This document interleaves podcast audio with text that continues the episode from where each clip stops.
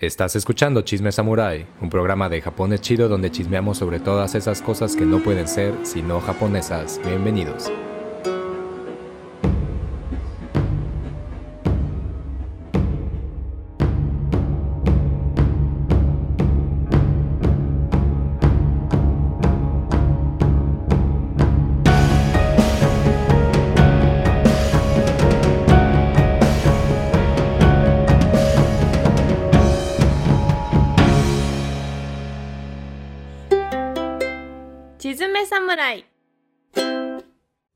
Hablar del periodo Showa es contradictorio, catastrófico, turbulento y a pesar de todo revitalizante. Son dos momentos muy distintos. El antes y el después, que se entrecruzan en una guerra recontada muchas veces como un accidente del que se salió milagrosamente. Más de 60 años de cambios que parecen suceder sin la certeza de lo que se está dejando atrás. Es una colección interminable de historias que son contadas por voces que las recuerdan como si estuviera en su poder hacerlo es decir, tan reciente como es, ¿quién puede verdaderamente asegurar que el periodo Showa pasó como nos dicen que pasó? ¿En qué momento el año 20 de Showa se transformó en 1945? Modernización, militarización, colonialismo en Asia, una guerra que terminó en derrota, rendición y ocupación. Una transformación doméstica en medio del tremendo crecimiento económico y la disidencia civil. Showa es la frontera entre dos mundos, este y el otro, es el pos de lo que permanece cuando el humo de lo que ya no está se disuelve y entonces solo queda un espacio vacío sobre el que se aparece todo eso que no puede ser, sino japonés. ¡Qué show, güey! ¡Qué show, güey! ¿Cómo estás? ¿Cómo estás? ¿Cómo estás? Güey, este, seguro te estabas ah, aguantando esa frase desde que empezamos a, a crear este programa. Güey, desde que... Desde que naciste, es la primera vez que, viste la palabra Showa en un libro. Desde que, sí, todo lo de las calles de por aquí. Es que Showa, güey. Eh, ¿Qué, qué, qué? Ah, perdón, nada, nada. Nada, señor, perdón, siga su paso. Nada, buenas tardes. Nada, buenas tardes. Perdón, disculpe la molestia. No me denuncie. no, muy, muy bien. Sí, lo, lo, estaba esperando. Bastante a gustito. Este es, es un buen día para hablar sobre la era Showa. ¿Tú qué tal? Así parece, así parece. Mañana, bueno, hoy se celebra, celebramos este tratado sanfrancisquense y mañana, güey, el cumpleaños del mítico Showa, del mítico Hirohito. que hay una, hay una, hay una foto de, de Hirohito con Mickey Mouse. ¿La has visto? Sí, ya, ya me, ya me tocó ese, ese placer. Es una, es una fotografía interesante. Ese Mickey Mouse que huele, que, huele a está respirando ahí en el. Sí, que huele a tabaco y le está respirando con olor a coñac. Fírmale, Gireito. Sí, eso está, está bien diabólico. Fírmale, mi giro. Sí. Pues, ¿qué onda, mi giro? ¿Cómo estás? Sí, con esa voz aguardientosa que te deja una botarga y el coñac. Oye, ¿y esa foto es antes o después de, de la firma del tratado? Ah, es mucho, es mucho después. Es en el en 1975. Ah, no, sí. Bueno, eh, ya, ya este. Tal vez le dieron. Ya estaba caminado. Sí, uno, uno, nunca sabe. Tal vez fue parte del tratado, este, un acceso vitalicio a los parques de, Quizá, del ratón. Quizá fue como, mira, sí te firmo, sí te, sí te firmo lo que viene siendo lo de la rendición, pero tengo una petición. y es este es conocer a Mickey Mouse. Es que, mira, mi, película favorita era Una Navidad con Mickey. Sí te voy a estar pidiendo una, pues, una firmita. Y tanto que... Con el buen ratón. Que el parque llegó a Japón, ya muchos años después. Bueno, ni tantos, unos años después. Solo unos añillos ahí después. Sí, güey, está, está muy locochón esa, ese momento. Eso nos habla de, de eso nos habla de show. De la era show. Justo. Eh, ahí está la vara. De ahí, ahí justo con eso te das una idea qué es lo que te puedes esperar de esta era. Sí, ya sé. Ahí está lo, es como... ¿Alguna vez viste a, a Meiji con Mickey Mouse? No, Entonces. ¿En qué momento? Pues, pues, este, y entonces eso hace, esos ingredientes hacen de que, esos, hacen, esos ingredientes hacen que el show sea un momento interesante para abordar. Este, que, que no sé, eh, mi querido Andrés, Sí, sí valdría la pena mencionar brevemente qué es esto de las eras y, y por qué nos decías, bueno, el año 20 eh, de la era Showa es 1945. Tal vez hay, hay personas que no estén muy familiarizadas con cómo funciona esto de las eras. No sé si vale la pena así, a grandes rasgos. No, güey, no vale. No, sí. No, no, fíjate que no va a valer esto. Sí, es una... Es verdad, pues este, sí, durante mucho tiempo. De hecho, este, hasta antes de, de la, del periodo Meiji, que el periodo Meiji comienza en 1868, hasta antes de ese momento, este, el tiempo en Japón no se medía como lo medimos, como, no, como se mide convencionalmente ahora, ¿no? sino que este, era un calendario lunar y más bien seguía este, sus propias condiciones, es decir, no sé, hablamos de la, se hablaba de la, de la era Ansei, ¿no? Y la era Ansei era, no era el año mil, 1858, sino que era el año Ansei 1. Es decir, no era el año Ansei 0, sino era el año Ansei 1, el año Ansei 2, el año Ansei 3. Y de repente, hasta antes de 1868, los, los periodos no se medían en cuestiones de gobernantes, sino se medían en cuestiones de, de fenómenos, ¿no? De cuenta, si este año parecía un buen año, entonces llevaba el nombre de un buen año. Y, y así sucedía, ¿no? Hasta que de repente pasaba un fenómeno natural o simplemente parecía que las condiciones estaban puestas para, para, para cambiar de nombre, pues entonces hacía un ritual y se cambiaba el nombre de la era, ¿no? Porque quizá según los cánones divinos, el siguiente año iba a ser un año, o el siguiente periodo de tiempo iba a ser un periodo de tiempo como medio catastrófico, entonces si el año, si el periodo de tiempo anterior tenía un año muy bonito, pues entonces este tenía que tener un nombre todavía muchísimo más bonito para poder revertir lo que aparentemente iba a ser un mal periodo. Entonces durante mucho tiempo no se utilizaba esta, esta forma de medir el tiempo que ahora conocemos comúnmente, sino que se utilizaban este, eh, nombres en particular y se iban enumerando del 1 hasta, pues, hasta que durara y fue a partir del, de 1868 para nosotros. Es decir, cuando, incluso cuando revisas la historia, normalmente esas, esos, esas fechas son muy inconsistentes porque es como de... Todavía se están poniendo de acuerdo. Ajá. Sí, es como de, ah, pues en el año este, 7 de la era tal y viene siempre entre paréntesis, como de probablemente el 15 de junio de 1702, ¿no? Haz de cuenta.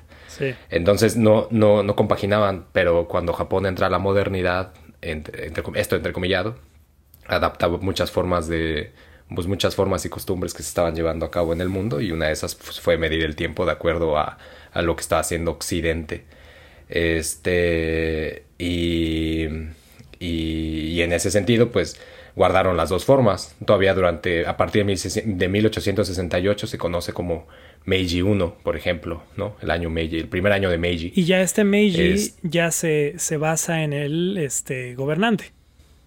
Sí, Sí, el, y este año ya toma el, el, nombre de... De hecho, durante ese tiempo no se le llamaba el, año, el primer año de Meiji, por ejemplo, sino que se le, llamaba, se le llamó diferente.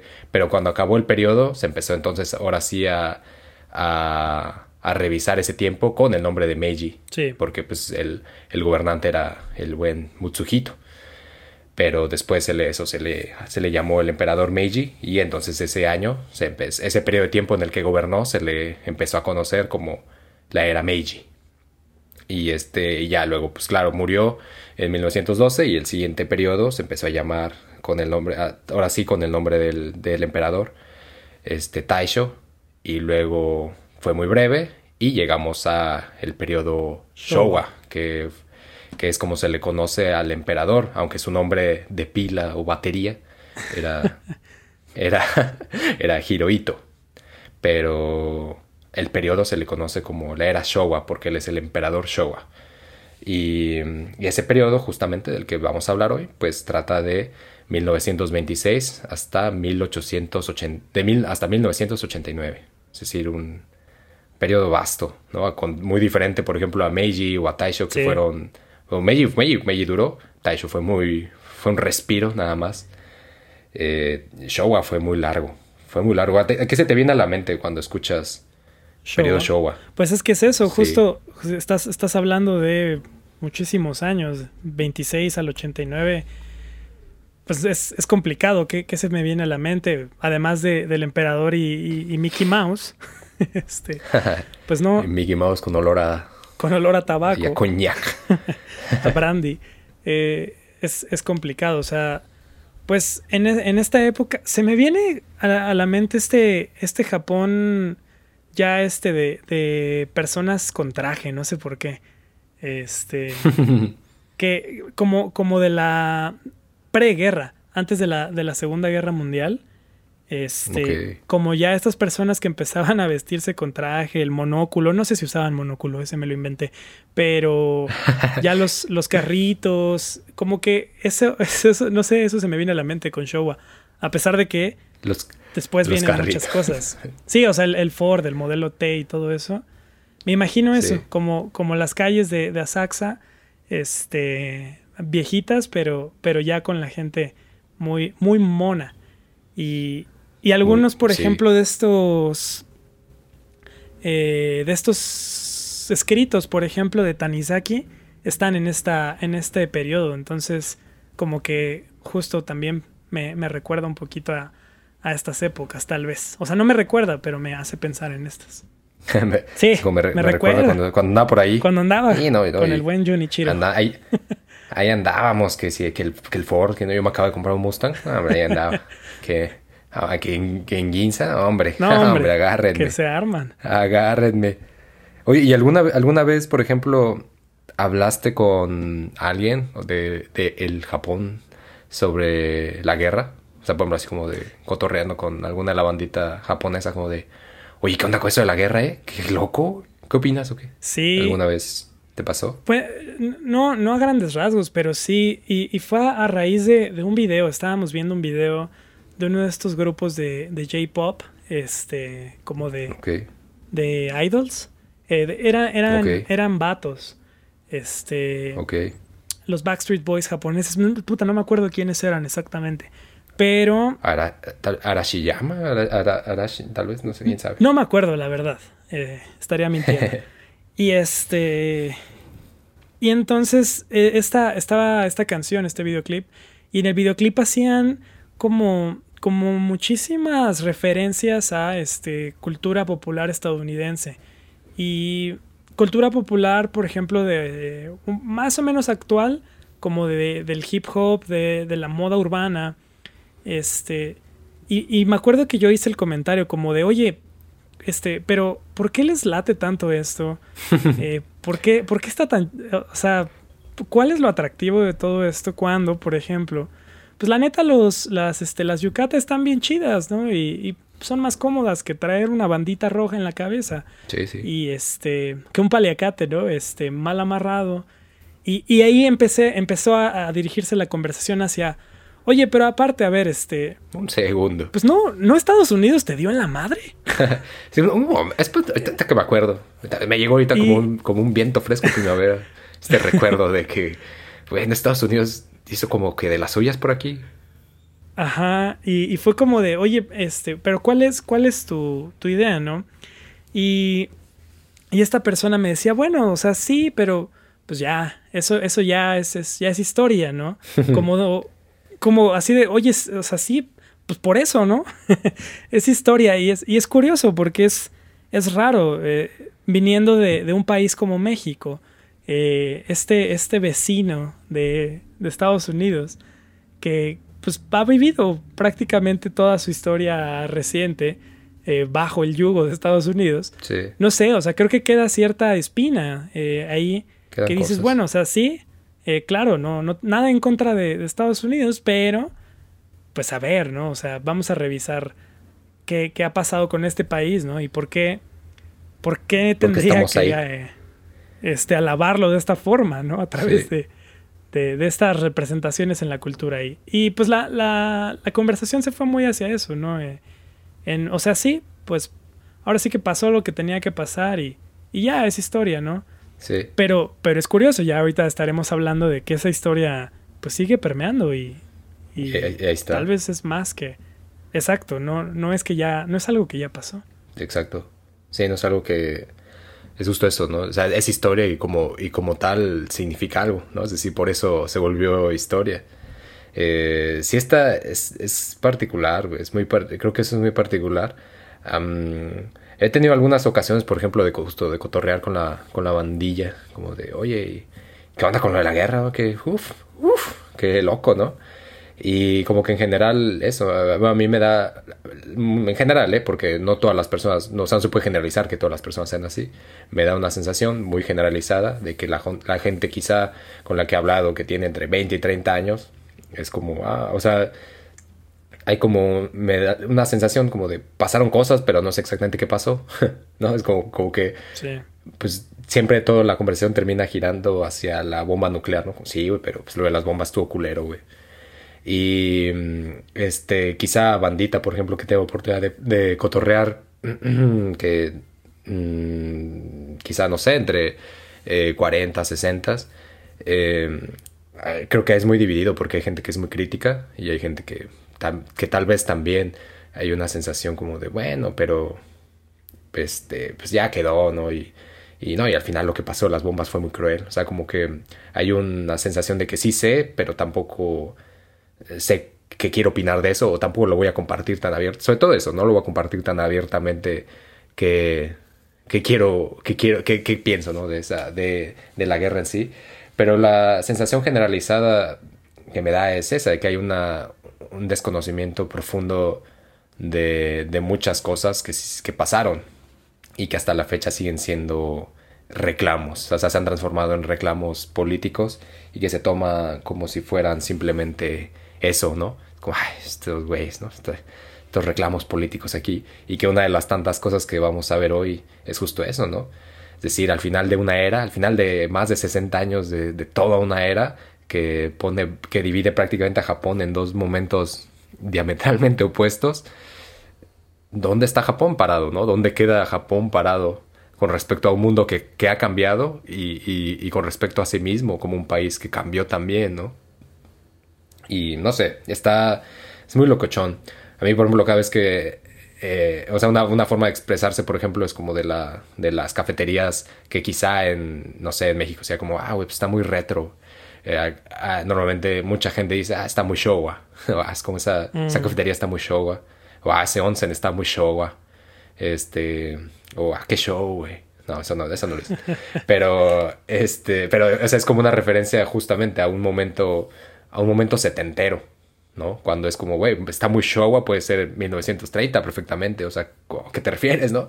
¿A qué te refieres? Está muy Showa. Queda, queda esta idea de, de, Showa de la posguerra, tal vez. ya un Showa más avanzado, ¿no? Sí, un, Showa, un Showa sesentero, setentero, sobre todo el Showa del, del impulso económico. Y es eso, este... Le, le, preguntamos a Bandita ahí en, en Instagram como qué, cosas no les venían a la mente cuando pensaban en show y que querían como saber. Y, y, claro hay una referencia muy muy también muy clavada por el boom económico no este entonces pues claro en este día en este día del buen Hirohito alias Showa para los cuates o Showa y Hirohito para los cuates ya, ya no sé ya no sé no sé cómo le llamaba Mickey Mouse en esa foto pero este vamos a hacer justamente eso un, vamos a tratar de mirar este con una lupa muy bonita, muy, muy humeante y crítica, muy showa. ¿Qué pasó en ese periodo? Pues justo eso eh, mm, termina en. comienza en 1926 y termina en 1989. Y ahí para la bandita de Patreon hay una, hay una anécdota muy interesante justamente el día de, de la muerte del, del, emperador Showa en enero y de todo lo que giró en torno a su, a su entierro, de todas esas discusiones que se levantaron respecto a lo que era, a lo que era tradicional y no era tradicional. Es muy interesante ahí para la bandilla del Patreon y si está, interesado, pues ya sabe, ya sabe. Este, pero bueno. entre, entre las tantas cosas, por ejemplo, cuando pues este güey muere, perdón, cuando este muchacho, este muchacho, este joven, este jovenzuelo muere. Ya, eh, ya empezamos con la pitorrisa. Sí, hijo, ya. al rato voy a ir a hacer mis plegarias. No, perdone, perdone, Don Showa. No, pues no. Este, pero eso, cuando este, este muchacho muere, van representantes de 165 países al, al velorio, digamos, digámoslo así, a la ceremonia, y 55 cabezas de Estado. Es decir, de repente está, pasa algo muy raro, porque de repente tienes este sujeto que que no hace muchos años atrás había sido el gran villano, ¿no? O sea, había sido la, gran, la figura que el mundo se había cuestionado un segundo, ¿por qué este sujeto no recibió ningún castigo después de la guerra? Y, años después, este, 40 años después, 44 años después, lo, tienes aquí a los representantes de, de los países, este, entrecomillados, más poderosos del mundo, y tienes a representantes de 165 países presenciando esto, ¿no? Esta ceremonia, ¿qué, pedo? ¿En, qué, ¿En dónde? O sea, ¿qué, ¿en qué cabeza cabe todo esto, no? Entonces, justo eso, como hay dos Showa, o sea, como, como el periodo Showa en Japón pareciera que, se, que puede estar dividido por el momento de la, antes de la guerra, o sea, el momento más, digamos, de intensidad militar y el momento de la posguerra, también aparentemente entonces podemos ver a dos emperadores Hirohito, ¿no? Uno sería el Hirohito a caballo blanco, ¿no? Así con su traje muy, muy, muy militar, con su traje muy, este, francés, muy europeo, ¿no? Así como muy, güey, qué pedo, güey. Muy cabalgante. Y sobre, sobre un, un, bonito ejemplar blanco y dirigiendo al ejército con su espada. Esa es como, esa es la imagen del, del emperador Hirohito antes y la otra es la, la, imagen del emperador Hirohito en traje caminando, ¿no? En parque, en un parque, el emperador Hirohito con Mickey Mouse, ¿no? Caminando ahí en Disney, en Disneylandia. es decir, son dos imágenes del mismo emperador que dices como, ¿en qué momento, no? La del, la del, la del Hirohito a caballo, por ejemplo, pues es eso, marca el curso del militarismo japonés, ¿no? Y se aparece entonces de repente un montón de eventos, ¿no? El incidente, el incidente en China, el llamado incidente, lo estoy entrecomillando, ustedes no me están viendo, pero lo estoy entrecomillando el incidente Ahí están los en dedos, China. los dedos. Ahí están, lo, lo puede escuchar tal vez, puede escuchar el crujido de mis ligamentos. Este, el incidente en China, ¿no? En, en, en 1928-29, este, el asesinato de, del líder del líder chino, el incidente en Manchuria en el 31, el asesinato del primer ministro y otros líderes políticos en el 32, este, la salida de Japón de la Liga de las Naciones en el 33, el intento de golpe de Estado por parte de una facción del ejército en, el 36, que es el, que de hecho es el, cuento de Mishima de patriotismo, que usted lo puede escuchar ahí en, en el episodio donde pues hay unos sujetos se pitorrean aparentemente de Mishima. Este, que no es así, pero luego así, luego así dicen que pasa, pero no. Eh, aparece también otro incidente, igual, eh, entrecomillado, chino en, en, 1937 que dio pie a la guerra este, y a la invasión en China. está también ahí Pearl Harbor o el, el Valle de Perlas Está, se aparece la invasión a Singapur, a Hong Kong, a Taiwán, etcétera, etcétera, etcétera, etcétera. Se aparecen los kamikazes, se aparece la destrucción en Tokio, en Osaka, se aparece la bomba extendiéndose en el aire de Hiroshima y Nagasaki. Y se aparece, y, cierra justamente con la emisión en radio de la rendición este, por parte del emperador Hitohito, ¿no? Y de repente así parece que este, esta imagen del emperador a caballo que, que, guía, o sea, que guía espiritualmente la invasión a Corea, la masacre en Nankín y todas esos y todo ese expansionismo colonial en Asia, de repente queda clausurado con un mensaje, ¿no? El, el, 15 de agosto de, de, del 45. El otro Hirohito, ese que se pasea así este jocosamente pues es, es otro giroito es otro eso ya es el es el Japón posguerra no es el otro Japón el, el, el, de la recuperación milagrosa no el Japón el Japón chido el que cae bien aparentemente. Y es y en ahí sale esta imagen de por ejemplo de MacArthur que MacArthur es el es el encargado de las operaciones de, de ocupación militar estadounidense entonces aparecen estas imágenes de MacArthur llegando y posándose eh, en el avión para que los fotógrafos lo, lo tomen, ¿no? Así como mirando el territorio, el nuevo territorio, que es una imagen muy icónica porque es la imagen que repite cada vez que se baja el avión estando en Japón. Se para al borde de la escalera, eh, se pone su pipa en la boca y una mano en la cintura y mira como detenidamente el paisaje, ¿no?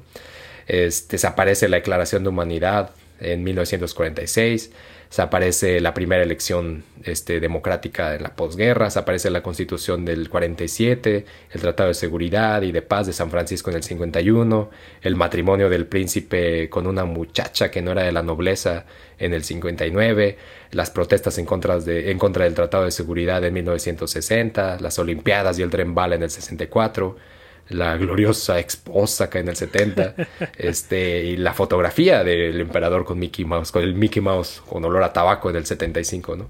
Es decir, si ponemos, si pusiéramos estas imágenes frente a frente, las que, las que les dije antes, militares con estas, es como, es el, es el mismo, es el mismo emperador, es el mismo Japón, es el, ¿qué periodo es este, no? Sí, sí, sí.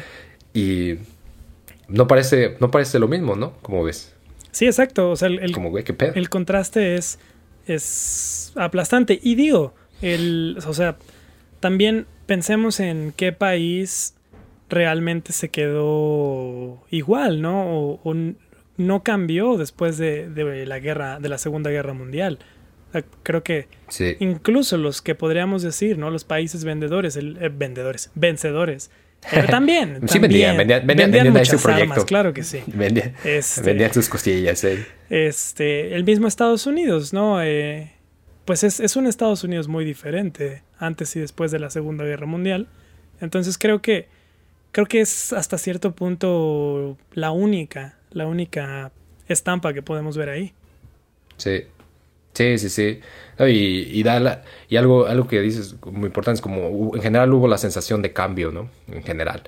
Pero algo que pasó en particular con este, con, con este caso del Japón Showa es eso, es la, es la sensación de que a pesar de que todo cambió, porque también da la sensación de que nada cambió, es decir, ¿no? Porque en un momento crucial en el que aparentemente hablamos de dos periodos distintos, sigue siendo el mismo régimen, ¿no? Sigue siendo el mismo emperador, sigue siendo el mismo partido político que sigue que, que gobernando, es decir, ¿en qué sentido hay una ruptura, pero a la vez no la hay, ¿no? Y eso es algo que caracteriza al periodo Showa y algo que sin duda eh, provocó disidencia y provocó ahí que mucho, mucho revuelo, mucho, mucho revuelo.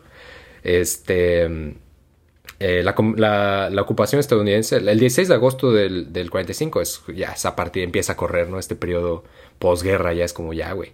Y de hecho hay una imagen muy, muy, bueno, que a mí me gusta mucho en particular. No sé si, has visto la película en, creo que se llama En ese rincón del mundo o en aquel rincón del mundo. Eh, según yo es en ese rincón del mundo. Me suena. O en este rincón del mundo, ya no sé. Pero bueno, es una peli, ya no sé qué creer.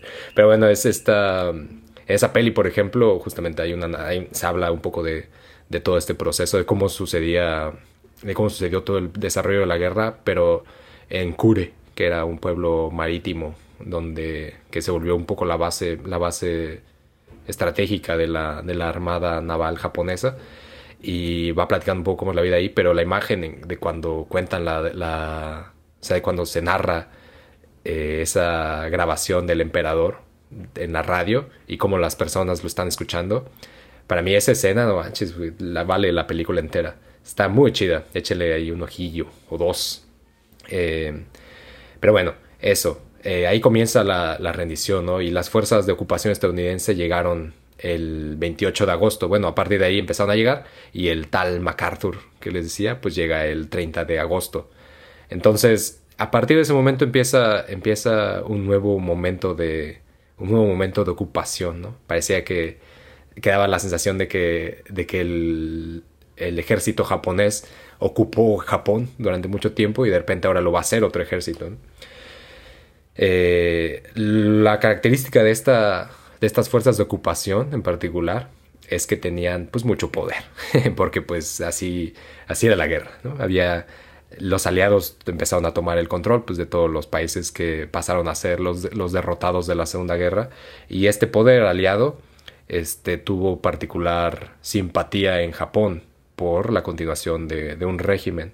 El comandante supremo de, de, estos poderes aliados en Japón fue este sujeto, Douglas MacArthur. ¿no? Y se dice que llegó con, o sea, que llegó no solo MacArthur, sino todo el equipo aliado con una comitiva, que era la de desmilitarizar y, y, desmoralizar al Japón, además de democratizarlo a partir del proyecto estadounidense, ¿no? Es decir, llegaba a Estados Unidos con esta idea de, de güey, si alguien sabe de democracia, si alguien sabe de cómo luce la verdadera democracia, pues ese es, América, papá. Y pues, pues claro, es algo muy, es algo muy Estados Unidos. Este, las, las primeras instrucciones que se dieron, aparentemente por parte de, de MacArthur y de todo su equipo, fue la de una, abolir y reformar el sistema judicial.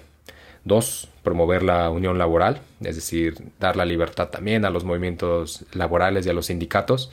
Garantizar tres, garantizar el derecho de las mujeres a votar. Cuatro, promover una educación más liberal. Y cinco, democratizar la economía. Esas fueron como las, las, como lo primerito, ¿no? Hacia bote pronto. Uno, primero de septiembre, ya estamos aquí. O sea, ya, esto se tiene que llevar a cabo. Eh, sí o sí. Para ayer, papá. Eh, para ayer, ¿no? Y fue muy particular porque hubo como estos, estos dimes y diretes como, sí, no sé, señor, es que está como que, híjole, es que como que eso no se va a poder, como que una educación más liberal, ¿no? Pues como, como, pero tal era el poder de, la, de las fuerzas aliadas que llegaron que realmente no, no quedaba espacio para cuestionarlo, ¿no? Si, si, el, si los llamados, este, los headquarters, el, el cuartel general decía algo, se hacía, sí o sí. ¿no? Y, pronto el, proyecto que más rápido surgió, el, como, güey, eh, podemos empezar a hacer pequeños cambios o podemos hacer un cambio de tajo, que es lo que necesitamos. Y para hacer un cambio de tajo, pues hay que hacer una nueva constitución, ¿no? Este, entonces fue cuando de repente este grupo aliado dice, güey, vamos a hacer una nueva constitución, que le cayó, digamos que el 20 al, al, que entonces era el primer ministro, que era el, tío del emperador Showa, y luego al primer primer ministro electo, Shidehara, les cayó el 20 como de, güey, este, sí, creo que, creo que ahora que lo, ahora que lo mencionas, sí, no tenemos mucho poder, ¿no? Aparentemente. Entonces, pues eso, con la comitiva de crear una nueva constitución, se aparecen, este, palabras clave para, la, para, para comenzar a formar como las nuevas, la nueva, la proyección del nuevo Japón, ¿no? Y esas palabras que estaban, que parecía que representaban el sentir de las agrupaciones políticas, las agrupaciones intelectuales, las uniones civiles, eran las de paz y democracia. Esas eran como las dos, como de, güey, sea lo que sea, paz y democracia. Y, cerveza. Paz, democracia y cerveza.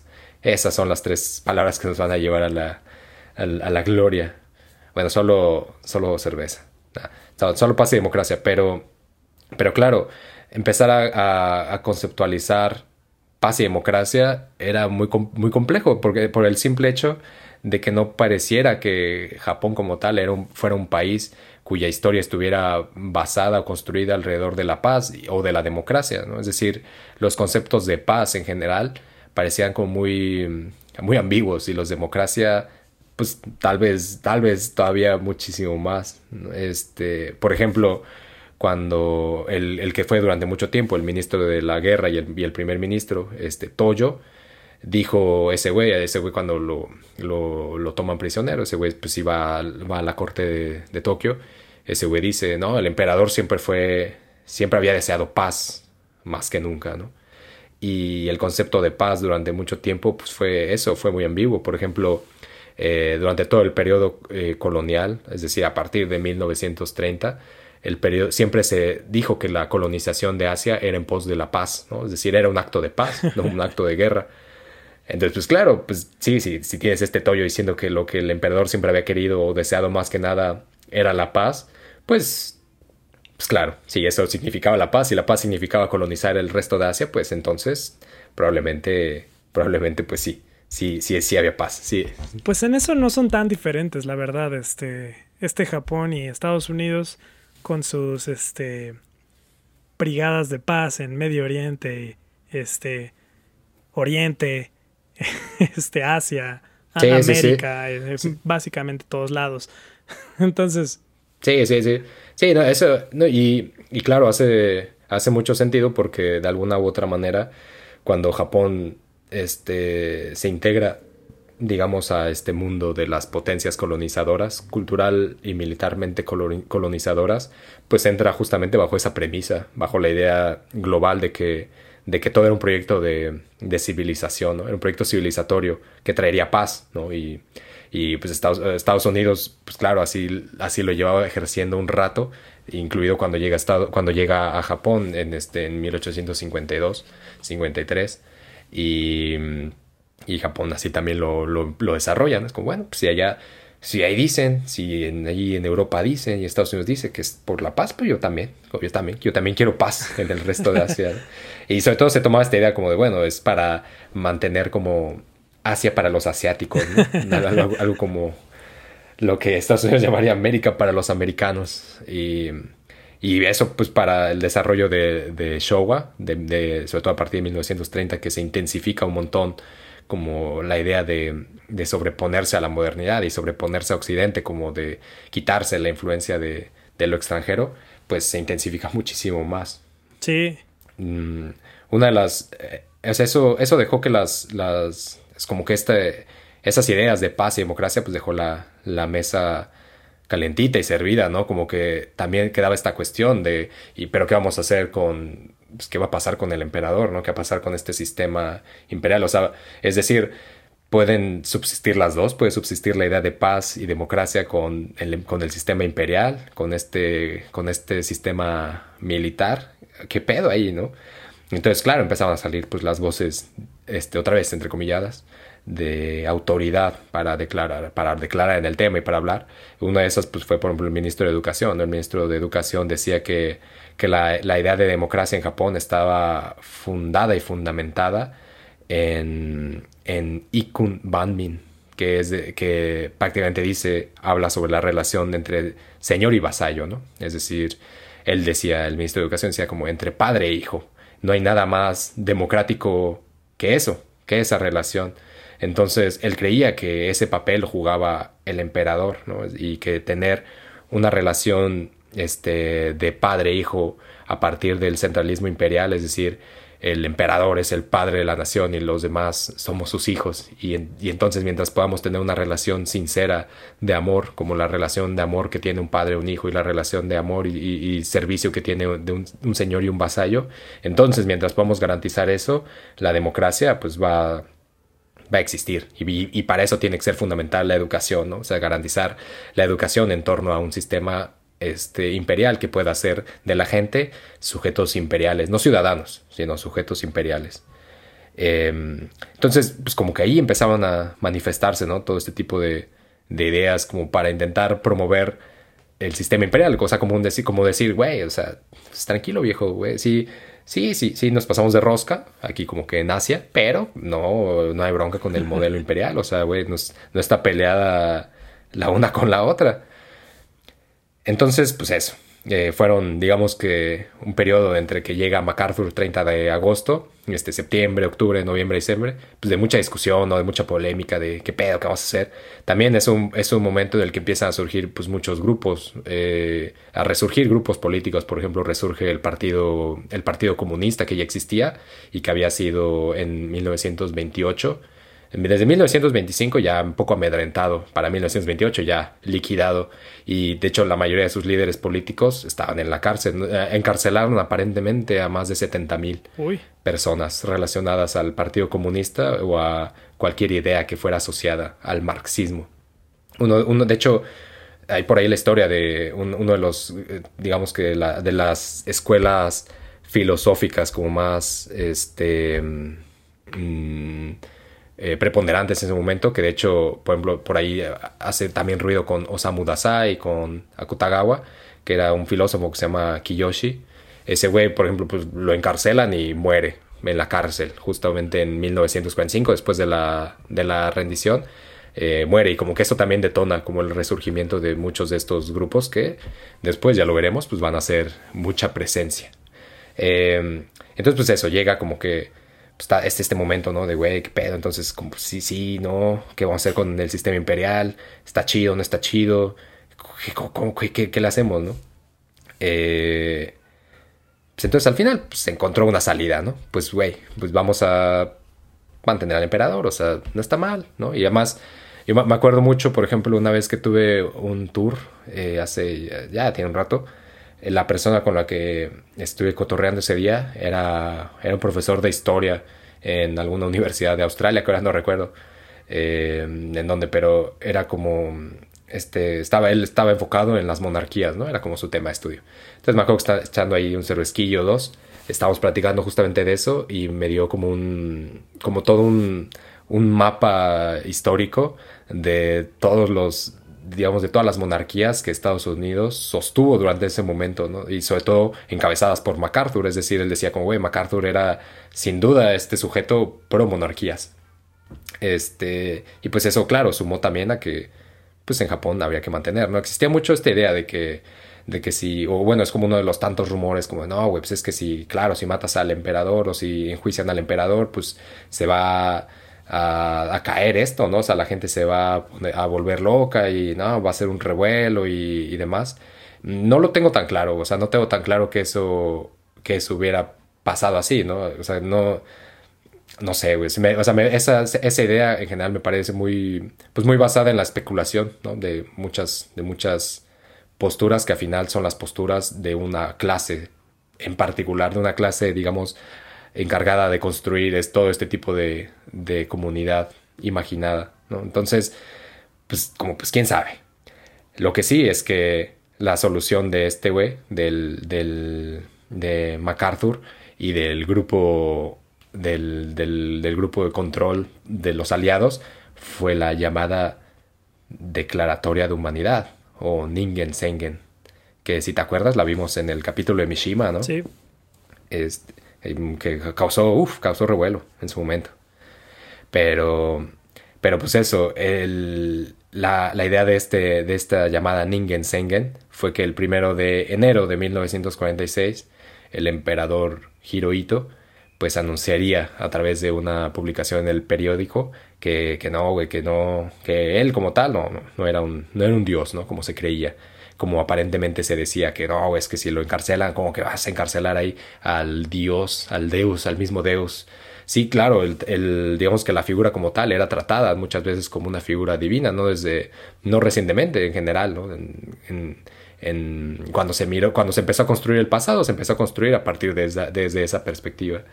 Entonces, como que, pues no, güey, ¿cómo, ¿cómo ibas a matar a, este, a este dios? ¿no? Entonces, una de las, de las tareas fue, fue eso, fue que veían los poderes aliados, era quitar esa idea de la mente de las personas, ¿no? Entonces, la mejor manera, pues era que el mismo emperador dijera, güey, yo soy, a mí me gusta Mickey Mouse y yo no soy este dios, ¿no? Soy simplemente una persona ahí, con las capacidades de gobernar y montar a caballos, y montar caballos blancos, bonitos.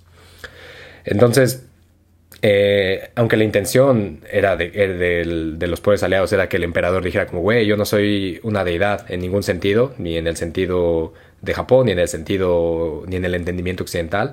Al final lo que sucedió es que el emperador Hirohito no se negó descendiente de una línea divina ininterrumpida. Es decir, él nunca dijo, güey, yo, yo no provengo de una línea ininterrumpida de emperadores que son descendientes de de, la diosa Materatsu. Él nunca negó eso. Él simplemente dice, ah, yo, la neta, pues no soy un Akitsumikami. Y pues obviamente toda la bandita fue, eh, ¿un quién? Akitsumikami, ¿qué mierda es eso, Y pues claro, la jugada en general del emperador y de toda la corte imperial había sido poner esa palabra ahí con, pues con, con maña, con jiribilla, porque la bandilla sabía, la bandilla imperial sabía que esa palabra no, no hacía eco en la sociedad. O sea, era como, güey, esa palabra raramente se usa, es muy ambigua, nadie sabe verdaderamente el significado. Y, se puede decir que, en sí dice que, eso, que no eres una deidad manifiesta, ¿no? Puedo ser una deidad, pero no me estoy manifestando aquí. en este momento. Sí, provengo de una. En este momento, ah, pues, mientras me están viendo. Claro.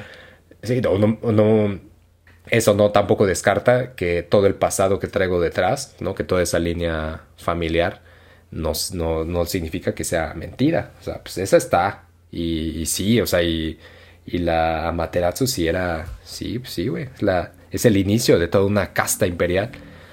Este, que claro, después, es, eh, eso es 1946, la, mucho después, y eso es otro tema, pues claro, ahí sucede que, pues que hay un montón de historiadores, historiadoras, que pues claro, es como de, híjole, siento que esta teoría se cae a pedazos. Sí, o sea, ya, ya van como tres veces que se interrumpió este, esta línea perpetua, pero bueno, está bien, está bien. Sí, es como, Es como, ah, ¿te refieres a la línea que se interrumpió en el siglo XII? ah, la que se dividió en el XIV. Ah, o, te refieres a la que se inventaron en el siglo VIII. Es que no me, que no me queda claro como que a cuál te refieres, mi buen Hirohito. Sí, sí, sí. Pero pues claro, para el momento este era como, bueno, está bien, te doy eso. No, no me estoy manifestando ahorita, pero pues bueno, el pasado, el pasado es el pasado y ahí está, güey. Entonces, como que ahí estuvo una solución, ¿no? Fue, bueno, ahí está, güey. Ya como que le quitamos ese peso, ese peso divino al emperador, pero hay que dejar al emperador como el símbolo de, de eso, ¿no? De la democracia. Entonces, una de las cosas que, que procuró hacer el emperador y la, la, corte imperial fue también utilizar una carta que se llamó la carta, la carta de juramento, ¿no? Y en esa carta de juramento tenía también jiribilla porque utilizar la carta de juramento era una carta en donde el abuelo de Hirohito, el emperador Meiji, había jurado a la diosa Materatsu promover la democracia para el pueblo japonés. Entonces, lo que hace Hirohito es decir, como no, pues yo no soy una deidad manifiesta, pero pues sí provengo de una familia pues con, con historia divina, ¿no? Y tal es así que como mi abuelo prometió a la diosa Materatsu, yo también me prometo, prometo este, aplicar la, la, la democracia para el pueblo, pero no la democracia de posguerra, no la democracia del proyecto civilizatorio estadounidense, la misma democracia que mi abuelo prometió traer al pueblo japonés, ¿no? La democracia, la democracia que es del Japón para el Japón. Entonces, eso de hecho provocó que la, la por ejemplo, la idea de democracia durante el periodo Meiji se llamaba, se decía Minpon Shugi, que era gobierno para la gente, ¿no? Eso significa que es como, pues, no es el gobierno de la gente, es, es, el, gobierno para la bandilla. Mientras, que, mientras que eso cambió a Minshun Shugi, que quiere decir gobierno de la gente para la gente. Eso cambió ya en la posguerra. ¿No? Y eso fue quizá la única adaptación que, que, que tiene esta carta de juramento. Y, y, que al final, de hecho, llevó a la democracia a ser simplemente conocida como, pues, usted se lo estará imaginando, Demokurashi. Y que está, está muy cagado porque hay una. Hay una. A mí me da la sensación, o sea, no. No sé. Pero. Pues un poder avasallador es la televisión, ¿no? Y por ejemplo, en la NHK pues, es muy común ver que el drama, ¿no? A mí me encantan los, los, los, los dramas, los novelones del lunes por la noche. Eh, del domingo por la noche. Y. Y ese drama, pues en general siempre es alrededor del, del, del mundo samurái, digamos así siempre como no necesariamente este, se enfocan en un tema en particular, casi siempre se enfocan como en un personaje o en una, en una época, pero es un vistazo muy general, aunque es como este personaje es un vistazo muy general al mundo de, de ese tiempo y, hay una desfilan sin fin de personajes, ¿no? Entonces tienes como 20.000 riomas, ¿no? O sea, es como, ah, ¿cuál, cuál qué rioma te gusta más? ¿O el de Riomaden o el de Segodón o cuál, ¿no? Y algo que me parece una constante es la reiteración continua, güey, de, de esta, como de esta, de la idea de que la democracia y Estados Unidos van de la mano, ¿no?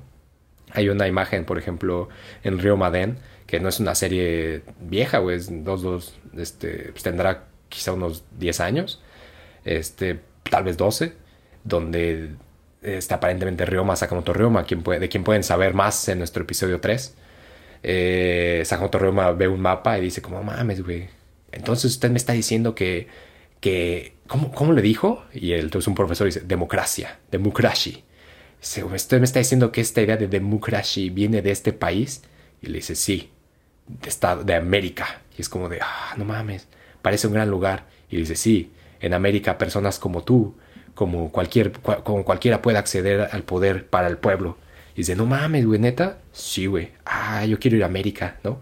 Como que es un momento muy raro, güey. Es un momento. A mí me queda muy, con mucha incomodidad, como de, güey, esto no tenía que ver. O sea, Así que. ¿En qué momento alguien, alguien alguien pensó que esto cabía aquí, güey, qué pedo. Sí, o sea, y que, y que chinga a su madre Grecia, ¿no? También por ahí. Sí, sí, sí, sí, justo eso, ¿no? Y, y que claro, de alguna u otra manera, posiblemente el, la idea de democracia inmediatamente pues llegó con, con, los, con los principales poderes eh, occidentales que en ese momento estaban abarcando todo ahí, ¿no? Sin embargo, también es, es un poco difícil de pensar que, que con o sea, que en, general con todo el cruce cultural que hubo, porque no es como que hubiera, no es como que hubieran desaparecido del mapa, o sea, realmente si había un cruce de información, no pintara, ¿no? Esa idea. Simplemente parece que, pues claro, surge de un proyecto que pues intenta meterte hasta por los ojos de la televisión, como, güey, esto es lo chido. Claro. ¿No? Y, luego, por ejemplo, en, en, otro, ¿no? En el Segodón de Saigo Takamori, igual también es como esta idea de. Ah, el otro día conocí a los americanos. Parecen ser sujetos muy pacíficos. Sí, ¿verdad?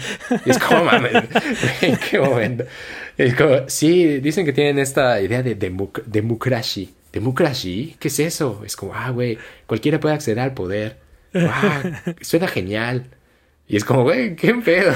Bueno, también recordemos, o sea, este NHK es esta, este sistema de eh, televisión de Japón que no se aleja mucho de cualquier otro sistema de televisión pública, la verdad. No, no se caracterizan por sus contenidos altamente críticos y bien estructurados. sí, sí, no, no. Sí, no, no, eh, yo creo que eso no, no, lo O sea, tiene, tiene muchas cosas como muy, muy locochonas, pero tiene muchas cosas que es como hijos. Hijos. Sí. Y esa, pues es una. A mí es siempre me. Como que siempre llega el capítulo. Como que nada te estás preguntando. ¿En qué capítulo? O sea, ¿en qué capítulo van a meter aquí como que Estados Unidos es chido, ¿no? Y estamos hablando quizás, no sé, güey, como, ah, Oda Nobunaga, y de repente Oda Nobunaga por ahí va a decir como de, ah, ah, ojalá pueda ser como Estados Unidos. Sí, como que es como, güey, no, no, me, no, me, no me checa, ¿no? En qué, en qué momento todo esto está pasando. Sí, completamente diferente justo a, a, tal vez este Japón de la guerra, eh, en donde era la mofa completa a, a, Estados Unidos. No sé si crítica, pero sí, sí había mofa por ahí. Sí. Y, y que de repente ya, ya, o sea, son, son estos grandes cuatazos, este pues está raro, está raro. Pues queda, queda muy raro. Y justamente eso, o sea, esa, esa, esa particularidad se atraviesa con el tratado, el mítico tratado ANPO. Uy. Y ese es una, una vez, una vez como resuelta la, como bueno, ya tenemos, ya está palomeado la continuidad del emperador, chido, ya hay un problema menos este, el siguiente objetivo pues era eso, la constitución, ¿no? La constitución queda para, queda ya aprobada y, en vigor en 1957, en 1947, perdón, y entre todas esas, este, entre todas las cosas que, que aparecen en la constitución, una constitución totalmente eh, hecha por, por los poderes aliados, por Estados Unidos principalmente, eh, queda en vigor el artículo 9, que el artículo 9 también, si lo recuerdan del capítulo de Mishima, habla particularmente que Japón renuncia a la posibilidad de ejercer la guerra, ¿no? Y de como tal mantener fuerzas militares o, tener o invertir pues en fuerzas militares y tener un ejército como tal.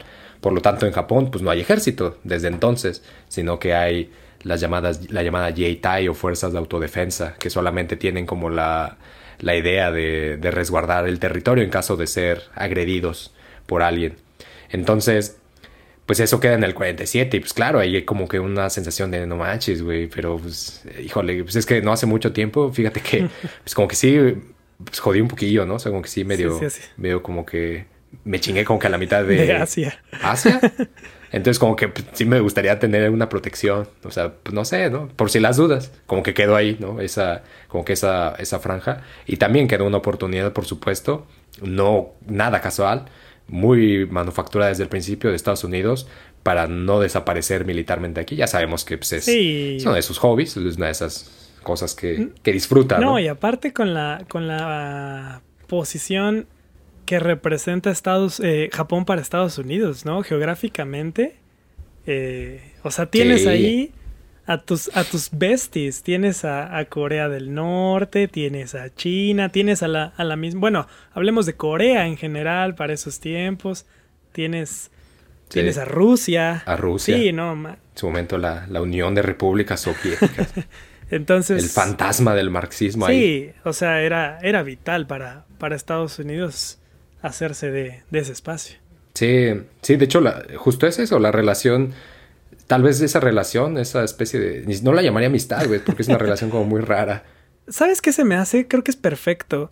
El, es cuando, eh, pues tienes a, tu bully favorito, eh, que ya, ya llevas el segundo sándwich para, para esta persona que te va que te lo va a quitar, pero este, este mismo abusivo te protege de otros abusivos, ¿no? Sí. Entonces dices, bueno, este ya es el de confianza, este, pues, pues está bien, ¿no? Sí. Se me hace como, como esa, esa es la relación de Estados Unidos-Japón eh, en este contexto de, del AMPO. Sí, podría ser. O sea, in- incluso, incluso hasta como de, güey, deja que, güey, yo te voy a, yo te- solo yo te voy a golpear, güey, pero te voy a hacer que te voy a cuidar.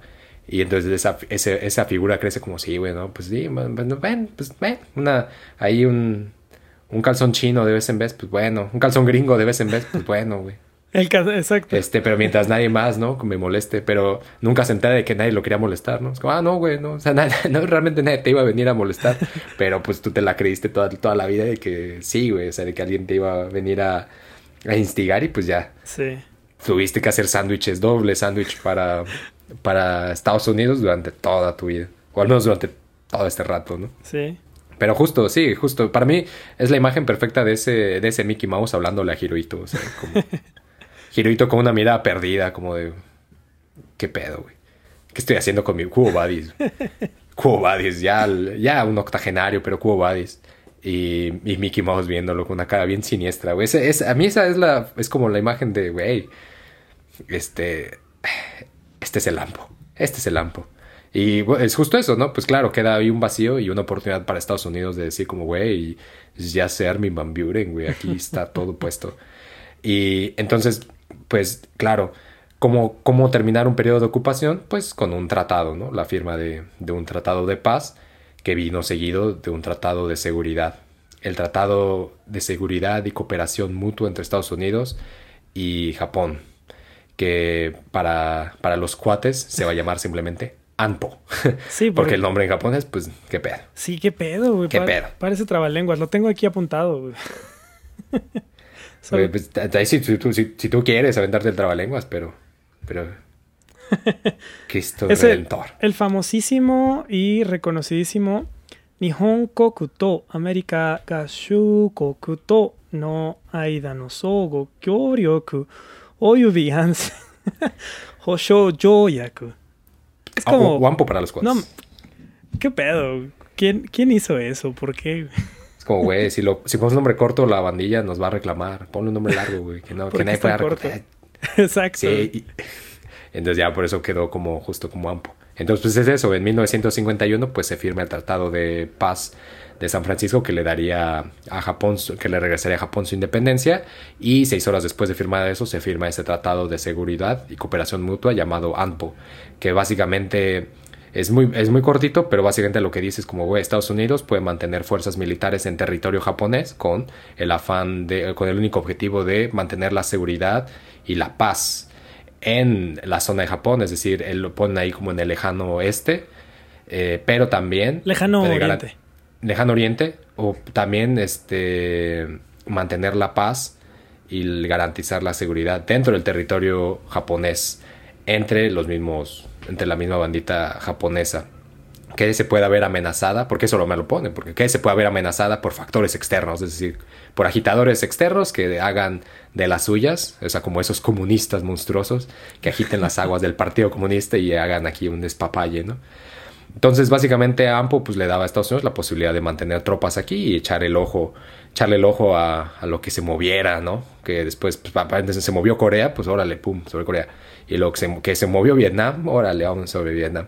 Y eso, eso cambió un montón las relaciones, ¿no? De, entre Estados Unidos y, Japón. Y, y obviamente cambió muchísimo la relación de Japón con el resto de Asia, ¿no? Ya eso, eso le da una sensación muy extraña a, a Japón que lo mencionaba al principio, ¿no? Es como, ¿en dónde queda parado ahora Japón? O ¿en dónde queda flotando a Japón, ¿no? Después de, de esto, ¿no? Es decir, ¿está en Asia?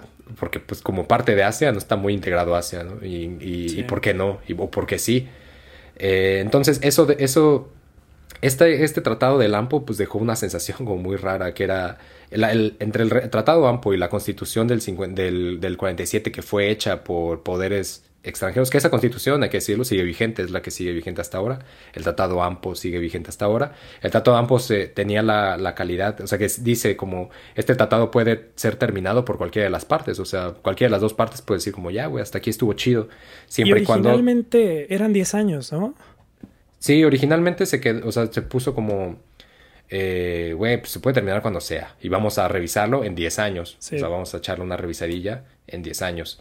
Este, que fue, eso fue para 1960. Sin embargo, cualquiera de las dos partes podía decir como, pues ya, güey, se acabó, siempre y cuando la paz estuviera garantizada. Y lo dice, ya sea por la fuerza o por las instituciones, como las, como las Naciones Unidas. Sí. Este, pero pues hasta la fecha sigue, ¿no? Y, y, eso es, y eso es un parteaguas que, claro, se programó una revisión y durante ese periodo de revisión, que fue la década de los 50, básicamente los grupos políticos, que la, que la, política se entiende muy diferente a, este, a, la intensidad, no sé, en, en, el resto de Latinoamérica, yo creo, me lo imagino, ¿eh? Como con cierta intensidad. En México la política es, yo creo que es, no, te, no es difícil que te quedes ajeno. O sea, puede, mucha gente puede ser apática, como, eh, che política, güey. Me caga, güey, ¿no? Así el clásico, me caga la política. Y yo creo que todo es muy político siempre, al final, todo está imbuido ahí. Y la política no como la burocracia, ¿no? Que, que ejercen algunos en el, dentro del marco del poder, sino la política como pues, todas las actividades que nos, que nos imbuyen como ciudadanos. Y creo que la intensidad política es muy diferente. por ejemplo, ayer hubo antier hubo elecciones y pues no, no, no, parecía, ¿no? O sea, era como pues, un día más, ¿no? Por ahí. O sea, no hay... Desde hace mucho tiempo hay una cierta apatía y, y en ese momento las posturas, básicamente, en ese momento sí había intensidad, ¿no? En ese momento sí era como de, güey, ¿qué pedo, no? ¿Estás en contra o a favor, no? O, pues como que en contra o a favor de qué? Pues en contra de la revisión o, a favor de la revisión, es decir, estás defendiendo la constitución o estás en contra de la constitución y quieres que se revise esto. Y esto básicamente fue como el discurso de las derechas y de las izquierdas en Japón, ¿no? es decir, la izquierda aparentemente no estaban en contra de mantener al sistema imperial, pero estaban a favor de mantener la constitución que decía que, que pues que Japón no podía tener ejército, mientras que la derecha era como estamos a favor del sistema imperial, o sea, en eso coincidían, pero este, queremos que se revise la posibilidad de tener ejércitos, ¿no? Entonces como que hasta aquí parecía que, claro que Estados Unidos no, me implantó un montón de cosas bien buenas y bien bonitas, pero pues claro, siempre pensando en, en sacar provecho de todo eso, es decir, aunque promovió la, la formación de grupos laborales, de sindicatos, fue como sí, siempre y cuando no interfieran con, con, nuestro proyecto civilizatorio. Es decir, por ejemplo, uniones civiles que, que, que procuraban el consumo interno de, y la producción interna de ciertos, de ciertos ah, alimentos o otro tipo de productos fueron especialmente desintegrados ¿no? para promover la, la, importación de productos provenientes de Estados Unidos eh, o cualquier, cualquier grupo que pareciera promover por ejemplo, actividades culturales relacionadas al teatro kabuki, pues fue totalmente borrado. El cine también este, se presentó un veto impresionante. Por ejemplo, todas, las, todas las cosas que se traían de Estados Unidos, es decir, en cuestiones artísticas, por ejemplo, siempre eran como con el afán de promover una imagen de democracia, pero no se traían películas o, caricaturas que, que, dieran cuenta del racismo que existía en Estados Unidos en ese momento, ¿no? Y de la desigualdad, ni de la brecha social que, que, existía. Este, entonces, pues claro, todo muy, pues claro, muy manipulado, o sea, pues no, no era así nomás, ¿no?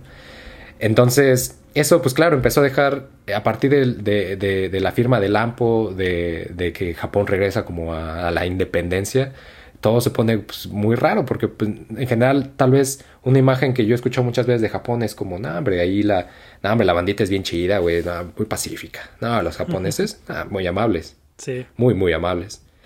Pero yo creo que algo que, desde mi perspectiva, no puede ser, si no muy japonés, sería el, el radicalismo y la, y la, y la disidencia, yo creo, sinceramente. Y no porque sea algo como exclusivo de, ah, el, es que el 68 pues, fue global, sino que es, hay una, verdaderamente hay una historia de radicalismos muy, muy, muy loca, güey, muy, es un tema de siete tesis, siete tesis para servir a la nación. Está, es muy, es muy, sí está, es muy interesante, es muy interesante. Y una de esas tantas cosas que claro que, provocó esto, pues fue la revisión del pasado, ¿no? Es decir, de repente tienes esto, esta, esta chaviza que como muchas otras chavizas del mundo, pues empiezan a nacer y es como ya no, ya no, es su, ya no fue verdaderamente su guerra, ¿no? Y como que de repente para un grupo es como, bueno, el Japón antes de la guerra estaba culero, pero este está muy chido, ¿no? Como que este está, parecía que es muy, muy promisorio. Y para la gente que empezó a nacer después de la guerra era como de, bueno, el Japón de ahora está chido, pero puede estar muchísimo mejor, ¿no? O sea, como que las condiciones estaban dadas para empezar a, a pensar desde otra forma, ¿no? Y los libros de texto que empezaban a revisar el, el pasado, pues tampoco no ponían los ingredientes para, para hacer una revisión verdaderamente a, conciencia, ¿no? O a profundidad. Y, y lo que te preguntaba hace rato, ¿no? Como de, güey, si has platicado alguna vez de este tipo de temas con la bandilla por acá, porque pues justo, ¿no? Es cuando, cuando se revisa libros de texto, este, en el 46, luego las versiones que, que se reunían en el 75, en, en el ochenta y tantos, siempre manejan la guerra, la guerra del Pacífico como, como, ah, pues era una, o sea, la guerra del Pacífico fue una guerra de particular crudeza, ¿no? Y que Japón se la pudo haber evitado si los militares se hubieran mantenido alejados de la política, ¿no? O, ah, los japoneses sufrieron terriblemente a causa de la, gran, de la larga guerra, ¿no? Los líderes militares oprimieron a las personas y, lanzaron y, y, los lanzaron a una guerra sin sentido que causó desastres. O se habla de el incidente en China que fue causado. El Pearl Harbor fue bombardeado. La bomba atómica fue lanzada.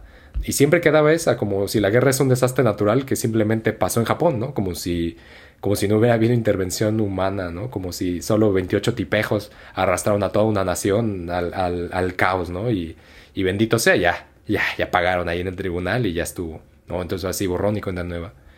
Cuando cuando claro queda ninguna al final todas las naciones pues son de alguna manera vivieron ese periodo desde una desde su, perspectiva y lo, que, y lo que sea, pero queda esa sensación de que poco a poco nos vamos quizá vamos entendiendo cómo se va, cómo, no solamente cómo se formularon los estados-nación, es decir, esta, esta idea que Benedict llama la comunidad imaginada, ¿no? Esta idea de que, de que todos pertenecemos como al mismo grupo y de que todos tenemos la misma identidad y de que nuestra historia es inmemorial y de que este, somos los hijos de, de todo este pasado.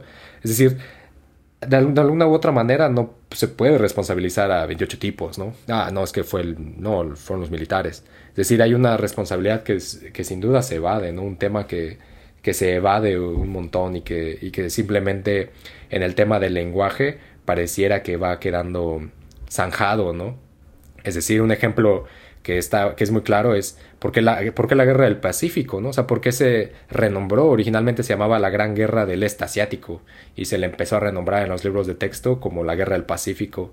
Y una de esas razones es, es la memoria compartida con Estados Unidos. Exactamente. ¿no? Sí, aparte, o sea, como si, como si el Pacífico en sí mismo, o sea, que, que tuviera, ¿no? Este, Hawái nada más.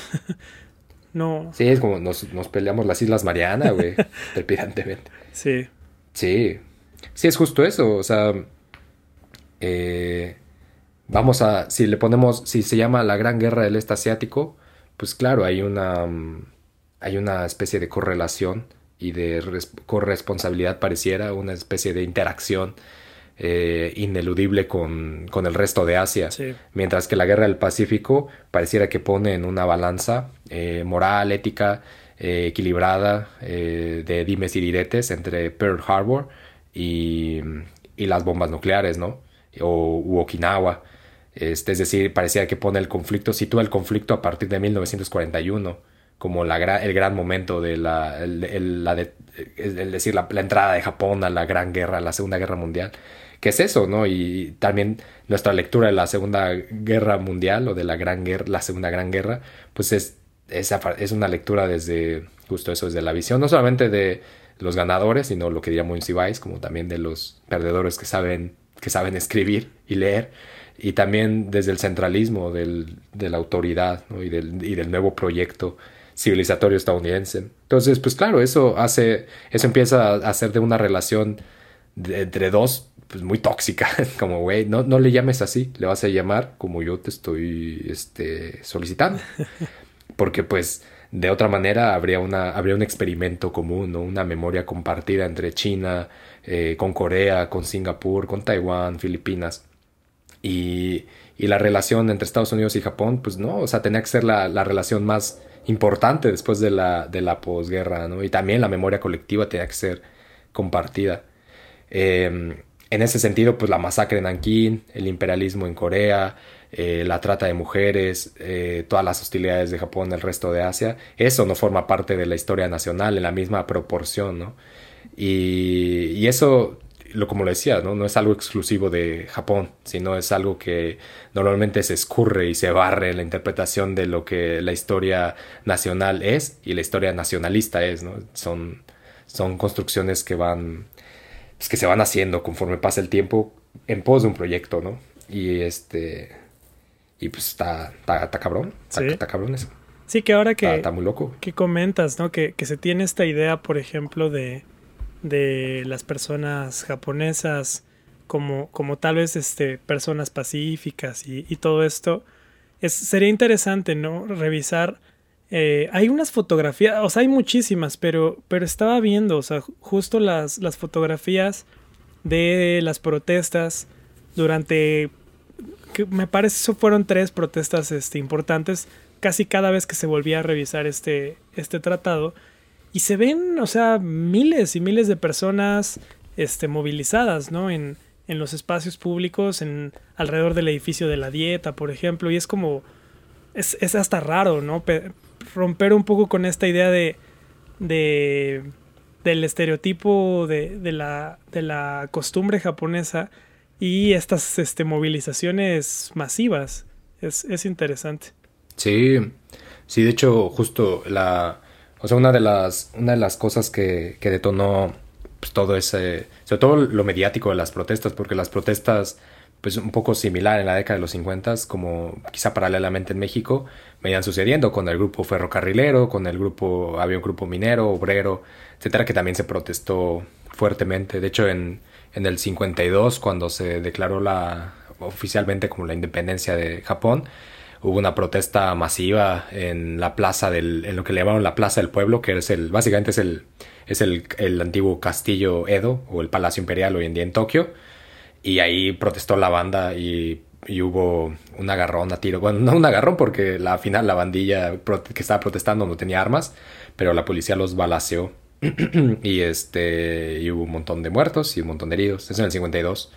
Este pero pero eso fue fue fue progresivo, es decir, eso no terminó ahí, ¿no? sino que se fueron levantando y es lo que decías hace rato, ¿no? En, en 1960 está apuntada la revisión de ese tratado AMPO y y fue un momento en el que los grupos, sobre todo grupos estudiantiles, grupos de profesores, grupos civiles, este, taxistas, eh, obreros, etcétera, toda la, la, bandita se encontró en, en, esto, o sea, en el Tratado AMPO, una, una sensación de que, de que había responsabilidad, ¿no? Una responsabilidad que, que tomar, o sea, que, que, hacerle frente en, todo esto que se estaba viendo el pasado. Es, al final es la, es este entrecruce entre dos generaciones, ¿no? Esa generación que, pues, que, lo había, que había vivido. Al final, también las personas vivieron guerras desde, desde perspectivas diferentes, ¿no? Hubo, hubieron más de 6 millones de personas que fueron traídas desde las colonias de regreso a Japón.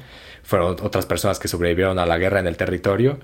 Y, fueron otras personas que las que también tenían familiares en el frente, ¿no? Y, como que empieza, se empieza a a, combinar todo esto, más, más el crecimiento económico que es, que en parte pues hace, no solamente es el vuelco de una economía este, puesta sobre lo militar, a los esfuerzos de otro tipo de producción, sino que también pues, es el arrastre de Estados Unidos a lo que en su momento ya estaba haciendo la, la guerra, ya había pasado la guerra contra Corea y comenzaba con la guerra, con la guerra en Vietnam. Este, entonces pues, hay conciencia de eso, ¿no? Y entonces empiezan esas protestas masivas y hay una, hay una, hay una imagen, por ejemplo, muy que también detona mucho, que es en Okinawa.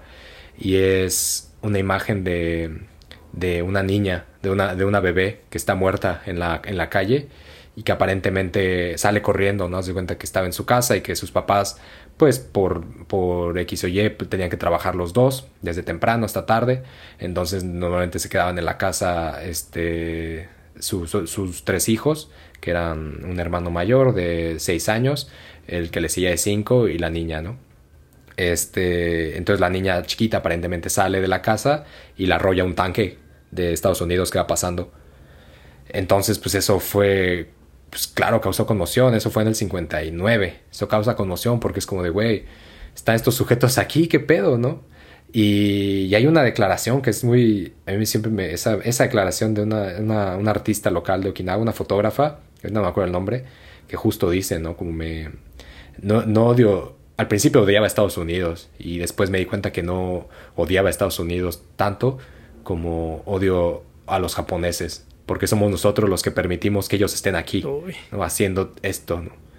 Y, y, es en ese marco, es en el marco de 1960 cuando se levantan las, las protestas más multitudinarias porque se hacen paros, paros que involucran este, a millones de personas. Se habla de 5 millones de personas que en la capital hacen un paro, o sea, participan en, en la protesta de una manera u otra. Este, y la, la, más, la más, como la más caótica fue este, a los días de que, de que se ratifica el tratado. Y para ratificarlo, por ejemplo, el grupo, el partido político en el poder, el que muchos conocen como, el que muchos, muchos ¿eh? yo, yo no eso, es el, PRI japonés, digámoslo así, que es el Partido Liberal Democrático, eh, que en ese es el partido que sigue en el poder y que ha tenido pues, una participación casi ininterrumpida, casi, ¿eh? Este, sí ha tenido cambios, pero pues, casi ininterrumpida.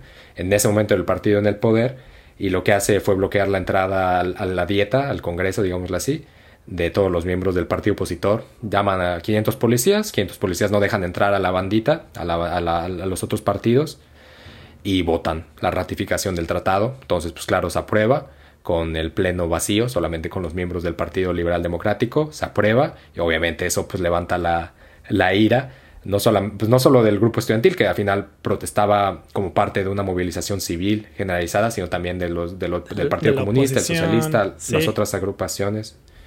Y se vuelve ahí un, un caldo tremendo. Ese, esa, en, en, ese, en esa protesta eh, participan, o sea, en la movilización de generalizada, en el paro, son 5.8 millones, pero en la protesta fuera del, de la dieta son 330 mil. O sea, 330 mil parados afuera, afuera de ahí.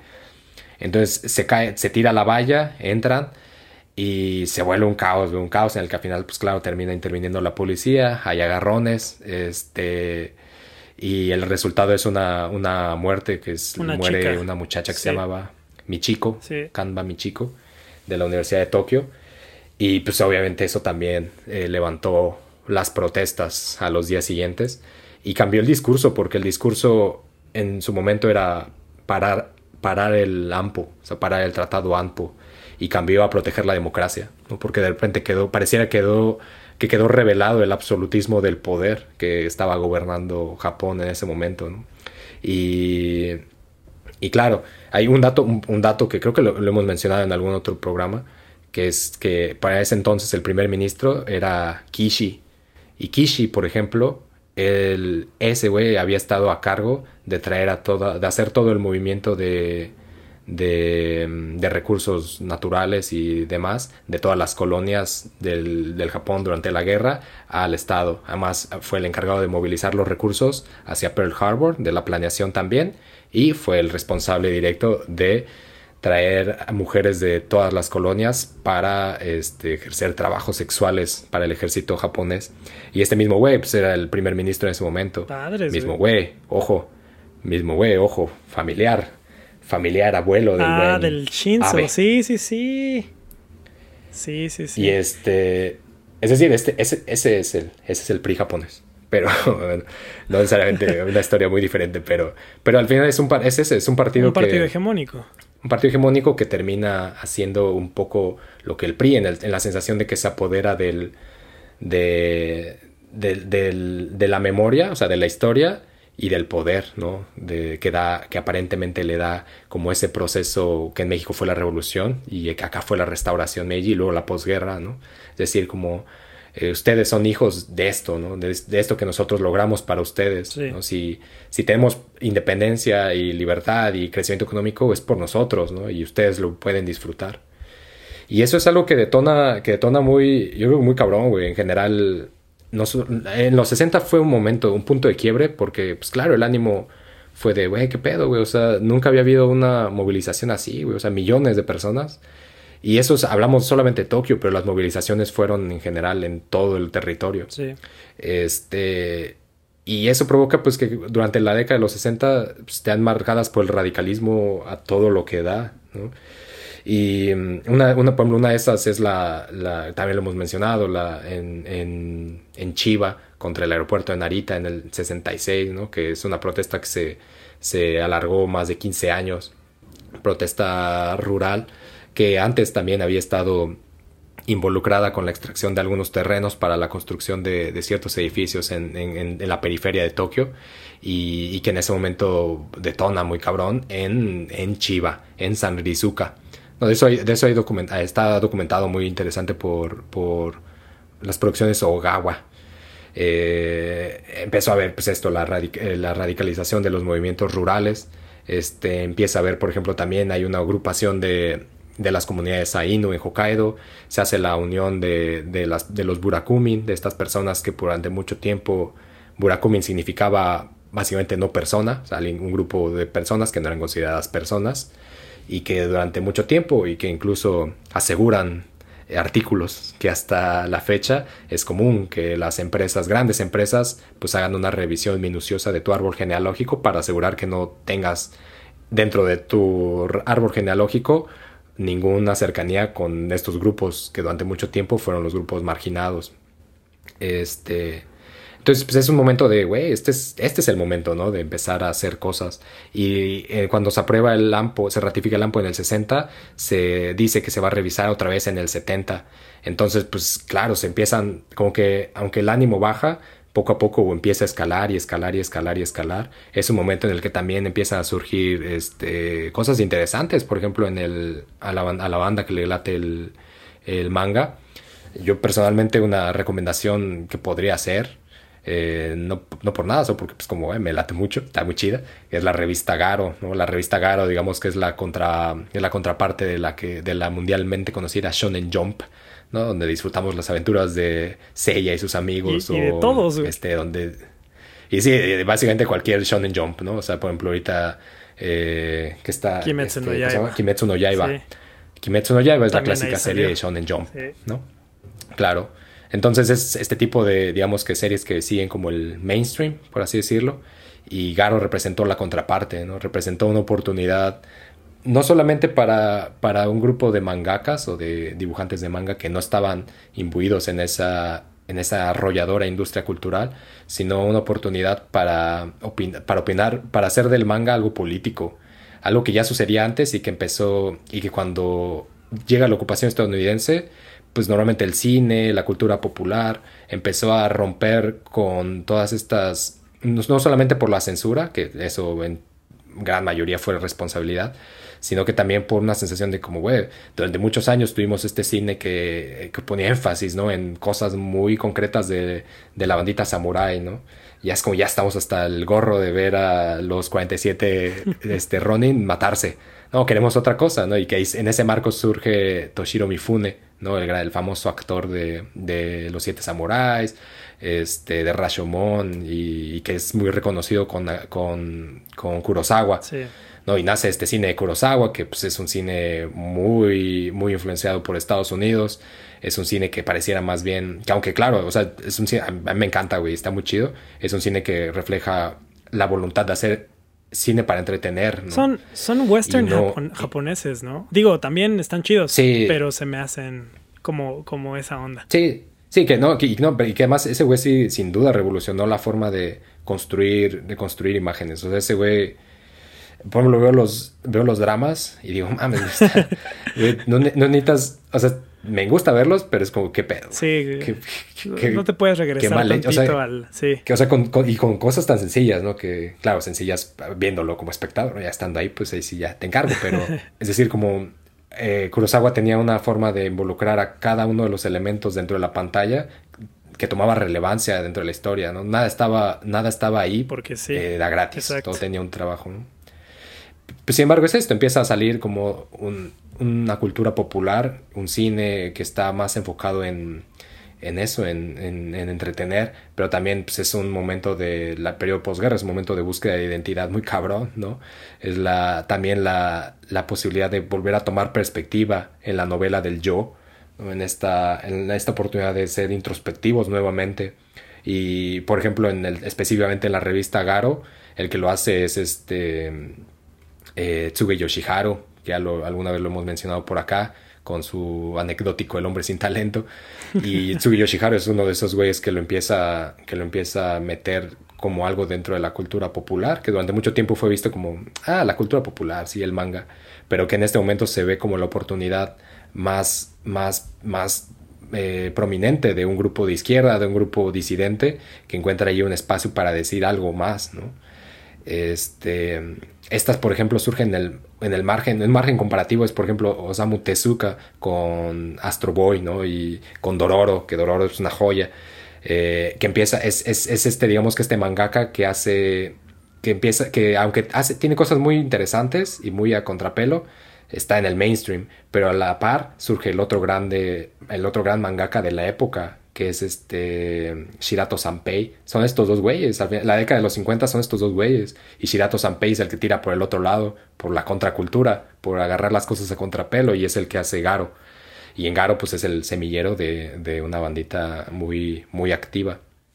Y eso, eso lo, pongo a colación porque no nos vamos a necesariamente a meter en ese chisme ahorita porque es, es menester de, de, de, cuando llegue sí, cuando llegue el 68 y más, pero, pero fue la oportunidad justamente de, de, seguir, de seguir una lucha que en el 68 termina con, con, con actos bastante sanguinarios y bastante mm, violentos.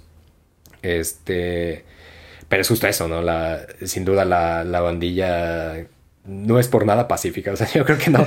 Son esas cosas que no, no, asumiría como. Japonesas. Como, como japonés. Lo pacífico, no, yo creo que ahí. El, radicalismo agrario, eso sin duda. El radicalismo agrario y la disidencia en su momento. Creo que.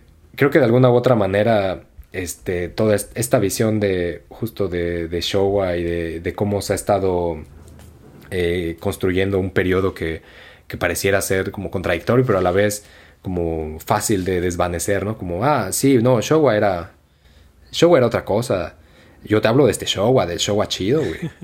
Pareciera que es, que es que nos deja esa pregunta, ¿no? De dónde, en qué, qué lugar ocupa Japón, ¿no? Ahora que, que, cambió el mundo y ahora que sigue cambiando también, ¿no? ¿Dónde está, dónde está ahora, ¿no? ¿En qué momento en el 33, por ejemplo, abandonaba la Liga de las Naciones, ¿no? como de, güey, huevos, güey, yo voy a invadir Manchuria y me importa tres pepinos lo que me digan, ¿no? Y pum, abandona la Liga de las Naciones y en el 64 está organizando las Olimpiadas, güey, así como, ah, no, bienvenido. Bienvenido de vuelta al mundo, chavos. No, aquella vez es que ah, ese día no estaba, yo me sentía mal, güey, le dolía un poco la cabeza y reaccioné. Nos dijimos cosas, güey y perdóname, pero 64 ya estoy, ya, güey, estoy chido, güey. Es que esas, esas Olimpiadas de los 60 tienen lo suyito, ¿eh?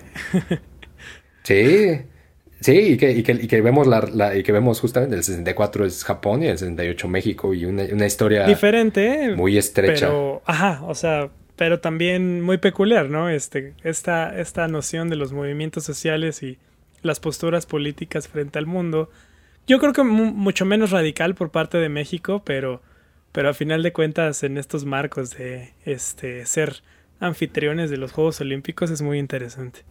sí, sí, sí lo, lo, decía como justo en el, en el, en estrecho en el sentido de que, de que para los dos fue la, la parecía que la entrada al mundo, la, el reencuentro con la modernidad, ¿no? O sea, como este, como el decir, ay, güey, Estuve un rato ausente, pero ya volví mundo. O sea, voy a acéptenme, aquí estoy. Oficialmente ya soy parte de este mundo moderno. y, los dos hechos, eh, justamente muy como en el marco de, la protesta, muy, muy, muy cabrón. Y que es, de hecho, por ejemplo, este, en, aquí en, Osaka está el barrio de Shinsekai, ¿no? Que lo hablamos en el episodio 2 con el cara de mono. Shinsekai pues fue el resultado de Expo Osaka. O sea, Expo Osaka fue el como lo que metió dinero este a, las arcas osaqueñas. Y uno de sus resultados pues, fue la construcción del barrio Shinsekai y demás. Ese nuevo, ese nuevo mundo que ya de nuevo pues no tiene ese, ¿verdad? Ese nuevo mundo que se quedó bien estancado. Este. Ya, ya es el Furoi Sekai. Shinsekai de hace. del otro mundo. Shinsekai del 1900. Shinsekai de Showa. Y, pero bueno, pues justo ese lugar eh, pues, no solo quedó estancado, sino que representó pues, la pérdida de, de cuando viene la gran crisis en, en, en Japón pues ese es un, un, trancazo, ¿no? Y de repente la, la, zona de la gran prosperidad se vuelve de repente la zona donde, donde muchas personas pues, ya no tienen casa, ¿no? Y hasta la fecha es una de esas zonas donde, donde se volvió el, el encuentro entre un, el gran negocio de la prostitución, em, digamos, oculta, o digamos, ¿cómo decirlo? Como acomodada, ¿no? Es como, ah, no, aquí vendemos té, güey, aquí no estamos vendiendo prostitución, aquí Usted paga por un tecito y se lleva este, pues, más cosas que un té, ¿no? Y a la vez está ese límite justamente entre un mundo de personas que no tienen, que no tienen techo, ¿no? Entonces, es decir, y todo esto se empieza, todo esto se desarrolla a lo largo del periodo, del periodo Showa. Y no sé, es eso. Creo que de alguna u otra manera da la oportunidad de preguntar, no sé si preguntarnos, pero sí preguntar en general, como en qué sentido se va construyendo este pasado, ¿no? Y desde qué, desde qué postura lo estamos viendo. Y sobre todo, a mí me da la sensación de que inexorablemente estamos formando parte de esto, ¿no? Y, y, aunque el 68 y esos años se mostraron como un momento crucial y trepidante para la negación de lo que aparentemente se es, queda, queda en, la construcción de Showa como un todo, la oportunidad de, voltear hacia ese pasado y de verdaderamente cuestionarlo, ¿no? Es, ¿Pasó como se nos dice que pasó? ¿O, o, qué pasó? ¿O qué pasó verdaderamente? Sí, y, en dónde estamos, ¿no? También eh, lo mismo en el, en el caso específico de Japón, bueno, eh, ¿qué, ¿qué, fue Heisei? ¿Qué es, qué es Deiwa ahorita, ¿no? Eh, es interesante, es interesante. Porque aparte, ¿sabes? Pareciera que, bueno, es, no, es, no estoy diciendo nada nuevo para, para, para nadie, pero pues a final de cuentas... bueno, sí, tal vez. Ah, no, oh, güey. ¿Qué es esto nuevo que estoy escuchando? no mames, güey, ¿qué es este parteaguas? pero a final de cuentas, la, la historia, muchas veces estos periodos pues no dejan de ser eh, marcados también por eh, muchas eh, cuestiones hasta cierto punto subjetivas y son es el inicio y el final, ¿no? Pero pero ¿por qué, por qué no podríamos analizar Japón solamente desde la perspectiva de, de, acontecimientos, de coyunturas y no tanto de, de la era en sí? Porque pues hay eras que duran un año, dos años, entonces este a final de cuentas es, se me hace curioso ese acercamiento eh, que hasta cierto punto ya está puesto ahí eh, en, cierta bandeja eh, para analizar la historia de Japón. se me hace como hasta cierto punto conveniente o no tan conveniente en el caso de, Showa, pero se hace conveniente el, bueno, aquí ya tienes, ya tienes tus carpetitas de por era, hmm. pues puedes analizarlas así. Pero es eso, ¿no? Realmente el final de la, de la era Showa es, es un cambio eh, radical eh, o, hasta qué punto el, último año de la era Taisho y el primer año de la, de la era este, Meiji puede, podrían, podrían considerarse como etapas distintas del Japón. Sí, hay acontecimientos importantes, pero, pero la historia no, la historia real, eh, no, no, se divide de esa forma. los, nuestras vidas ¿no? mismas no, no siempre se van a, marcar tajantemente de un año a otro. Entonces, hmm. muy interesante. Como el Diego, la era Diego, así, la era Diego. Ya se viene, ya se viene. Pero sí, sí, creo, creo que una, esto es una de las cosas que tiene, o sea, que tiene cada era en particular y, y en este sentido la Showa es la posibilidad de recrear pasado y sin duda si algo hizo Showa fue crear pasado. Crear pasado a, a más no poder, como si fuera textil.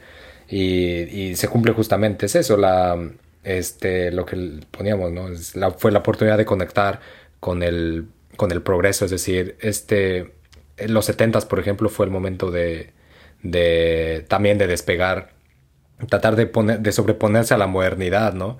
Y fue muy irónico porque las campañas, por ejemplo, publicitarias estaban en inglés, ¿no? Discover Japan, ¿no? Entonces como que empezaron a ser contradictorias entre sí, porque luego, he escuchado comentarios que es como de, no, pues es que si está en inglés es porque va dirigido a los extranjeros y no, o sea, no, no, es, no es la regla. Hay veces que tienes como un letrero inmenso y está en inglés, pero toda la información está en japonés. Los libros, güey, los libros, por ejemplo, en las bibliotecas están, muchos títulos están así en inglés, pero toda la información y el libro entero está en japonés. Y, pero es como... Sí, sí, inglés es chido, o sea, es como una especie de, de familiarizar a la bandita con, con el inglés. Güey, el inglés es chido, güey, porque pues, está, está perro, güey. Y, y, es eso, de repente el 68 en Showa es, son 100 años de Meiji, ¿no? 100 años de la restauración. Pues es la posibilidad, obviamente, de, de verse con respecto al pasado, ¿no? De, de poder emular no el Meiji, no el Meiji que cayó en las garras militares eh, al, al, finalizar, sino el Meiji que llevó al Japón al progreso, ¿no? Este es el Showa tiene que ser ese, ese Showa de Mickey Mouse del progreso tiene que estar sucediendo ahora, ¿no? Y, es, y los 70 se muestra muy claro en, en el sentido, en la producción, en la producción del mismo pasado, en la res, en el redescubrimiento del Japón mismo, ¿no? Eh, la Discover Japan, y luego salió en los 80 la campaña Rediscover Japan, eh, para visitar, es decir, descubre Japón y redescubre Japón, para visitar este, em, eh, ¿cómo se llama? Todo lo que, todo el, el campo japonés, todo esto que aparentemente se volvió el Japón desvanecido, ¿no? Lo que lo que la digamos que las grandes las grandes urbes estaban consumiendo y lo que todavía permanecía como lo auténticamente japonés lejos lejos muy lejos de, de lo que ahora ya es Tokio no el monstruo Tokio es decir este eh, eh, fue este momento raro como de, vamos a crear pasado vamos a crear cultura vamos a proteger lo que somos y a la vez vamos por este otro lado, vamos a hacer crecer este monstruo que está, que mientras más grande mejor, ¿no? Mientras más mejor. Y, y entonces eso es justamente es un momento muy interesante. Hay una, hay un, una, una, muchacha que se llama Ivy, no acuerdo su, no si es su nombre, su apellido, se ve su nombre, Ivy, pero ella es investigadora pues, y ella de una u otra manera hace esta visión como de cómo se empieza a hacer del, del Japón un fantasma, ¿no? un verdadero fantasma, que, que, no solamente se transmite en una industria del cine del J-horror, ¿no? y una tradición de mujeres que están relegadas a ser fantasmas, por, en parte por la brutalidad de, del pasado que han vivido, sino que empiezan a, se empieza a redescubrir a Japón como un verdadero fantasma que permanece flotando entre las, entre las, no solamente las ruinas de lo que quedó de la posguerra, sino como una especie de fantasma que flota entre las ruinas de la posguerra y los nuevos edificios que ya se levantaron, ¿no? En, en, en pos, en pos de algo, ¿no? En ese, en ese, en esa posguerra, en esa post-democracy, en esa post-modern. y, y este, no sé, es, show es es eso, para mí Showa es una producción brutal de pasado, a la vez que hay una violenta occidentalización, y por occidentalización no me refiero a lo que no es japonés, por occidentalización me refiero al proyecto estadounidense. Y, que da la oportunidad, como alguna vez lo platicaba, está, me, encanta, hay una, hay una frase muy interesante de, una, de un güey que se llama Sanjo Encho III, que claro, que dice, ¿no? Como de, este, el racionalismo occidental terminó por desaparecer a todos los fantasmas y los monstruos japoneses, ¿no? Y alguna vez Amadís, saludazos por ahí, este, decía, ¿no? Como, bueno, eso también puede ser Mesoamérica, ¿no? Y, y creo que Showa es ese momento. Showa es, no, no fue, no, no necesariamente Meiji, yo creo que Showa es, es ese momento.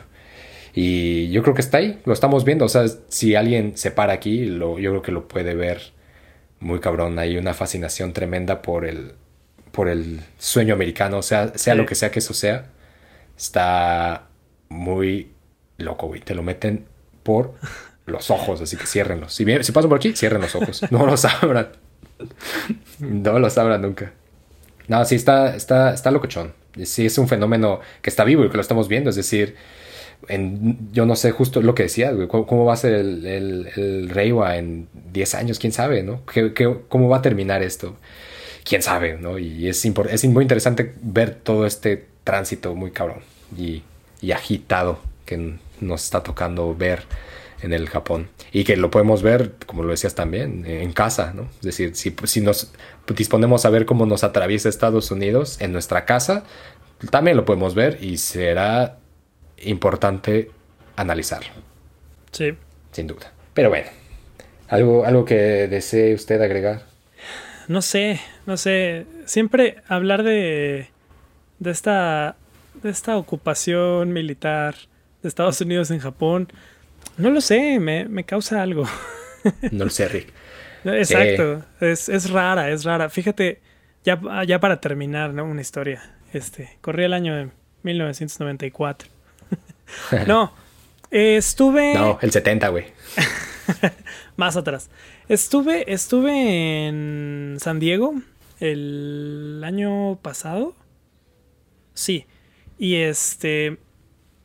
Y tuve la oportunidad de visitar un barco, un portaaviones, de que ahora es un museo, este, que justamente sirvió eh, prácticamente, ahorita no tengo el dato, pero mínimo unos 10 años sí estuvo en Japón.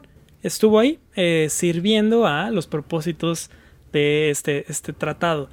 Y entonces te vas, eh, vas recorriendo el barco y, puedes encontrar muchos, muchos eh, letreros en, japonés, pero eh, estos letreros pues van dirigidos a la prohibición, a, porque seamos también,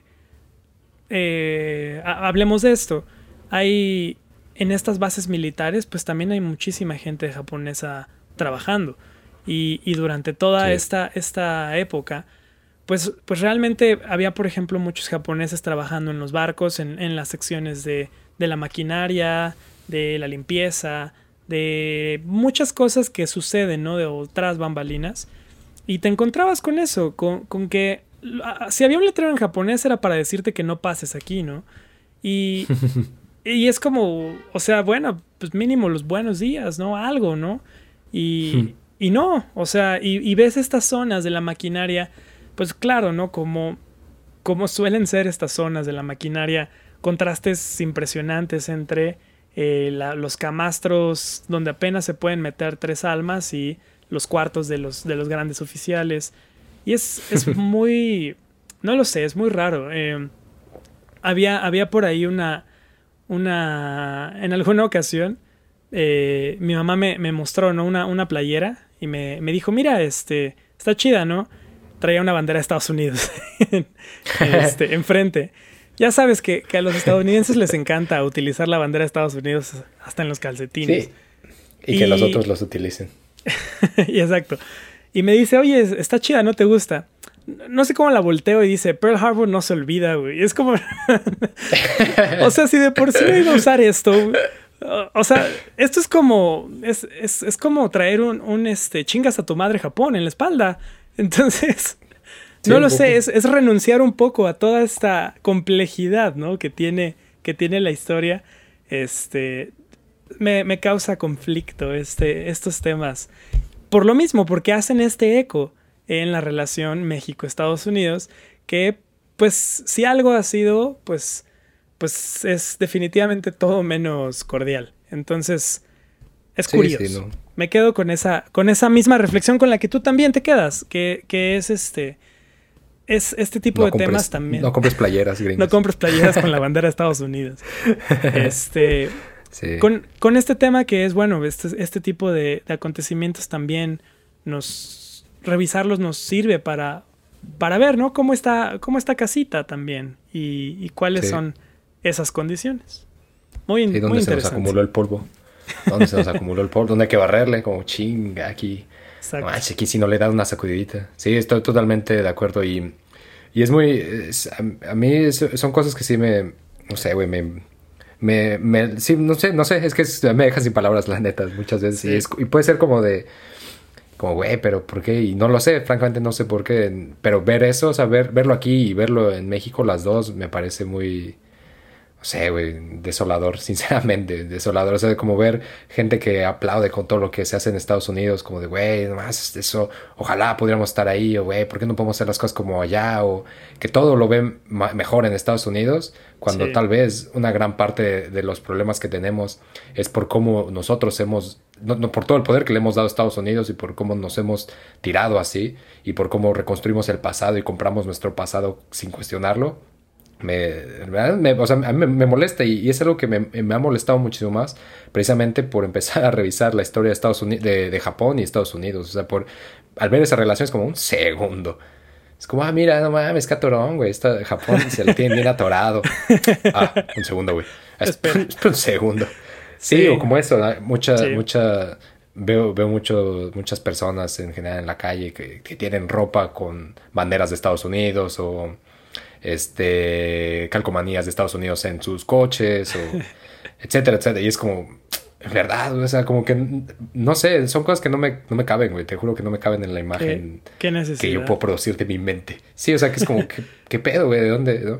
Pero creo que parte de eso es mucha falta de revisión histórica. La historia, lo platicamos en algún programa, en, en, este, en Japón, este, como en México, tiene un propósito, ¿no? Y parte del, de un problema generalizado de revisar la historia en Japón es que la historia a veces sirve para simplemente pasar los exámenes escolares, ¿no? Y en ese grado nunca se va a cambiar porque es como, güey, son para necesitamos eh, homologar todos estos ciudadanos con una visión común para que además puedan pasar a los a las siguientes a los siguientes grados escolares de primaria, secundaria, secundaria prepa, prepa universidad y, y de universidad a los trabajos porque todavía a la hora de cambiar un trabajo también sigues haciendo un examen. Sí. Entonces, es, cabrón, es cabrón, pero creo que es eh, comienza, ¿no? La revisión histórica no, no, está, no, no, no está en la escuela, ¿no? Es como, ah, ya, ya fue a la escuela, güey, pues ya sé cosas. Es como, no sabes nada, no, yo tampoco sé nada. Es que es, hay que empezar a verlo y, la otredad sirve para vernos a nosotros o a nosotras mismas también. Y, y pues creo que en ese sentido hay que ver, hay que ver, hay que ver show, a ver qué, a ver qué ver qué show para sí. saber. pues ahí más. yo me quedo nada más esperando el eh, sueño mexicano y el sueño japonés. El sueño mexicano y el sueño japonés. Son grandes sueños. Sí, güey. Ese es un, es un gran sueño. Qué chido. Pero, pero bueno. Pues este fue nuestro chismecito de hoy. Recuerden visitar nuestra página de Patreon, www.patreon.com, diagonal, Japón es chido. Ahí pues, usted se puede hacer parte de Japón es chido. Eh, puede elegir cualquiera de los paquetes como de, ah, yo pues, puedo aportar esto, yo puedo aportar esto, yo puedo aportar esto, y en función de eso, pues usted tendrá un montón de beneficios. En general, todos, desde cualquier aportación, puede tener material extra, y ya dependiendo si pues, que un poquito más, un poquito menos, puede participar en nuestro canal de Discord permanente para echar ahí el chismecito cuando sea, y además, pues cotorrear este en vivo y hacer. Está cagado, es un, es un buen grupo ese es un buen grupo, me da risa siempre. Pero bueno, ese, eh, ahí, pues, eh, sobre todo yo me quedaría con la idea de que en Patreon pues, nos ayuda a seguir, seguir echando ahí chismecito, en seguir preparando la carnita para, para echar chismación. Este, pero si no, también pues, al ver nuestros nuestro contenido en YouTube, en Spotify y demás plataformas, pues también nos ayuda un montón. Y sobre todo compartiendo con la bandilla, como de, eh, güey, ya echaste este chisme, está bien bueno, güey. ¿Qué sabes de Showa? No, pues que nada, no, yo tampoco. Pues vamos a ver, güey, qué pedo. Vamos a ver Todo este tipo de cosas. Vamos a ver qué Showa, saque el saque, güey. Sí, todo este tipo de cosas nos, nos, nos ayuda también un chingo y sobre todo nos regocija. Que manden un mensaje como de, güey, chido el programa, güey. Lo que sea, la neta es muy es muy bonito, es muy bonito. los este, comentarios, todo. Güey, los comentarios son chidos. Es, un regocijo. Sí. Es eso de leer comentarios. Sí, sí, sí, sí. Eso, la neta, agradecimiento perpetuo. Son muy chidos, son muy chidas. Y, pues, así, así como no venir a echar el, el chismecito, aquí la, el panecito del chisme. Eh, pero pues eso, la música es original y la producción de audio está a cargo del buen Diego de la Vega. donde te pueden encontrar, güey? En YouTube y en muchas otras partes, como Diego de la Vega. en mi casa. Sí, por ejemplo. casa. Eh, uno de esos tantos lugares en donde probablemente podrán encontrarme también. Probablemente se está llevando a cabo la era Diego. Probablemente. Este. Las ilustraciones son a cargo del buen Lara, que está en Instagram como Lara Lara World. Eh, también no se olvide usted de contestar nuestra encuesta, porque hay una encuesta ahí muy interesante porque se vienen unas sorpresitas muy chidas. Este, uf, uy, que estamos haciendo una colaboración de Hago Flores, que es la mítica Susana del Rosario, artista categórica, hegemónica de flores y de muchas cosas más, este, con Japón de chido. Entonces se ven cosas muy chiditas. Y pues échele un ojo a la encuesta si usted quiere tener una pieza colaborativa que está que do vaves.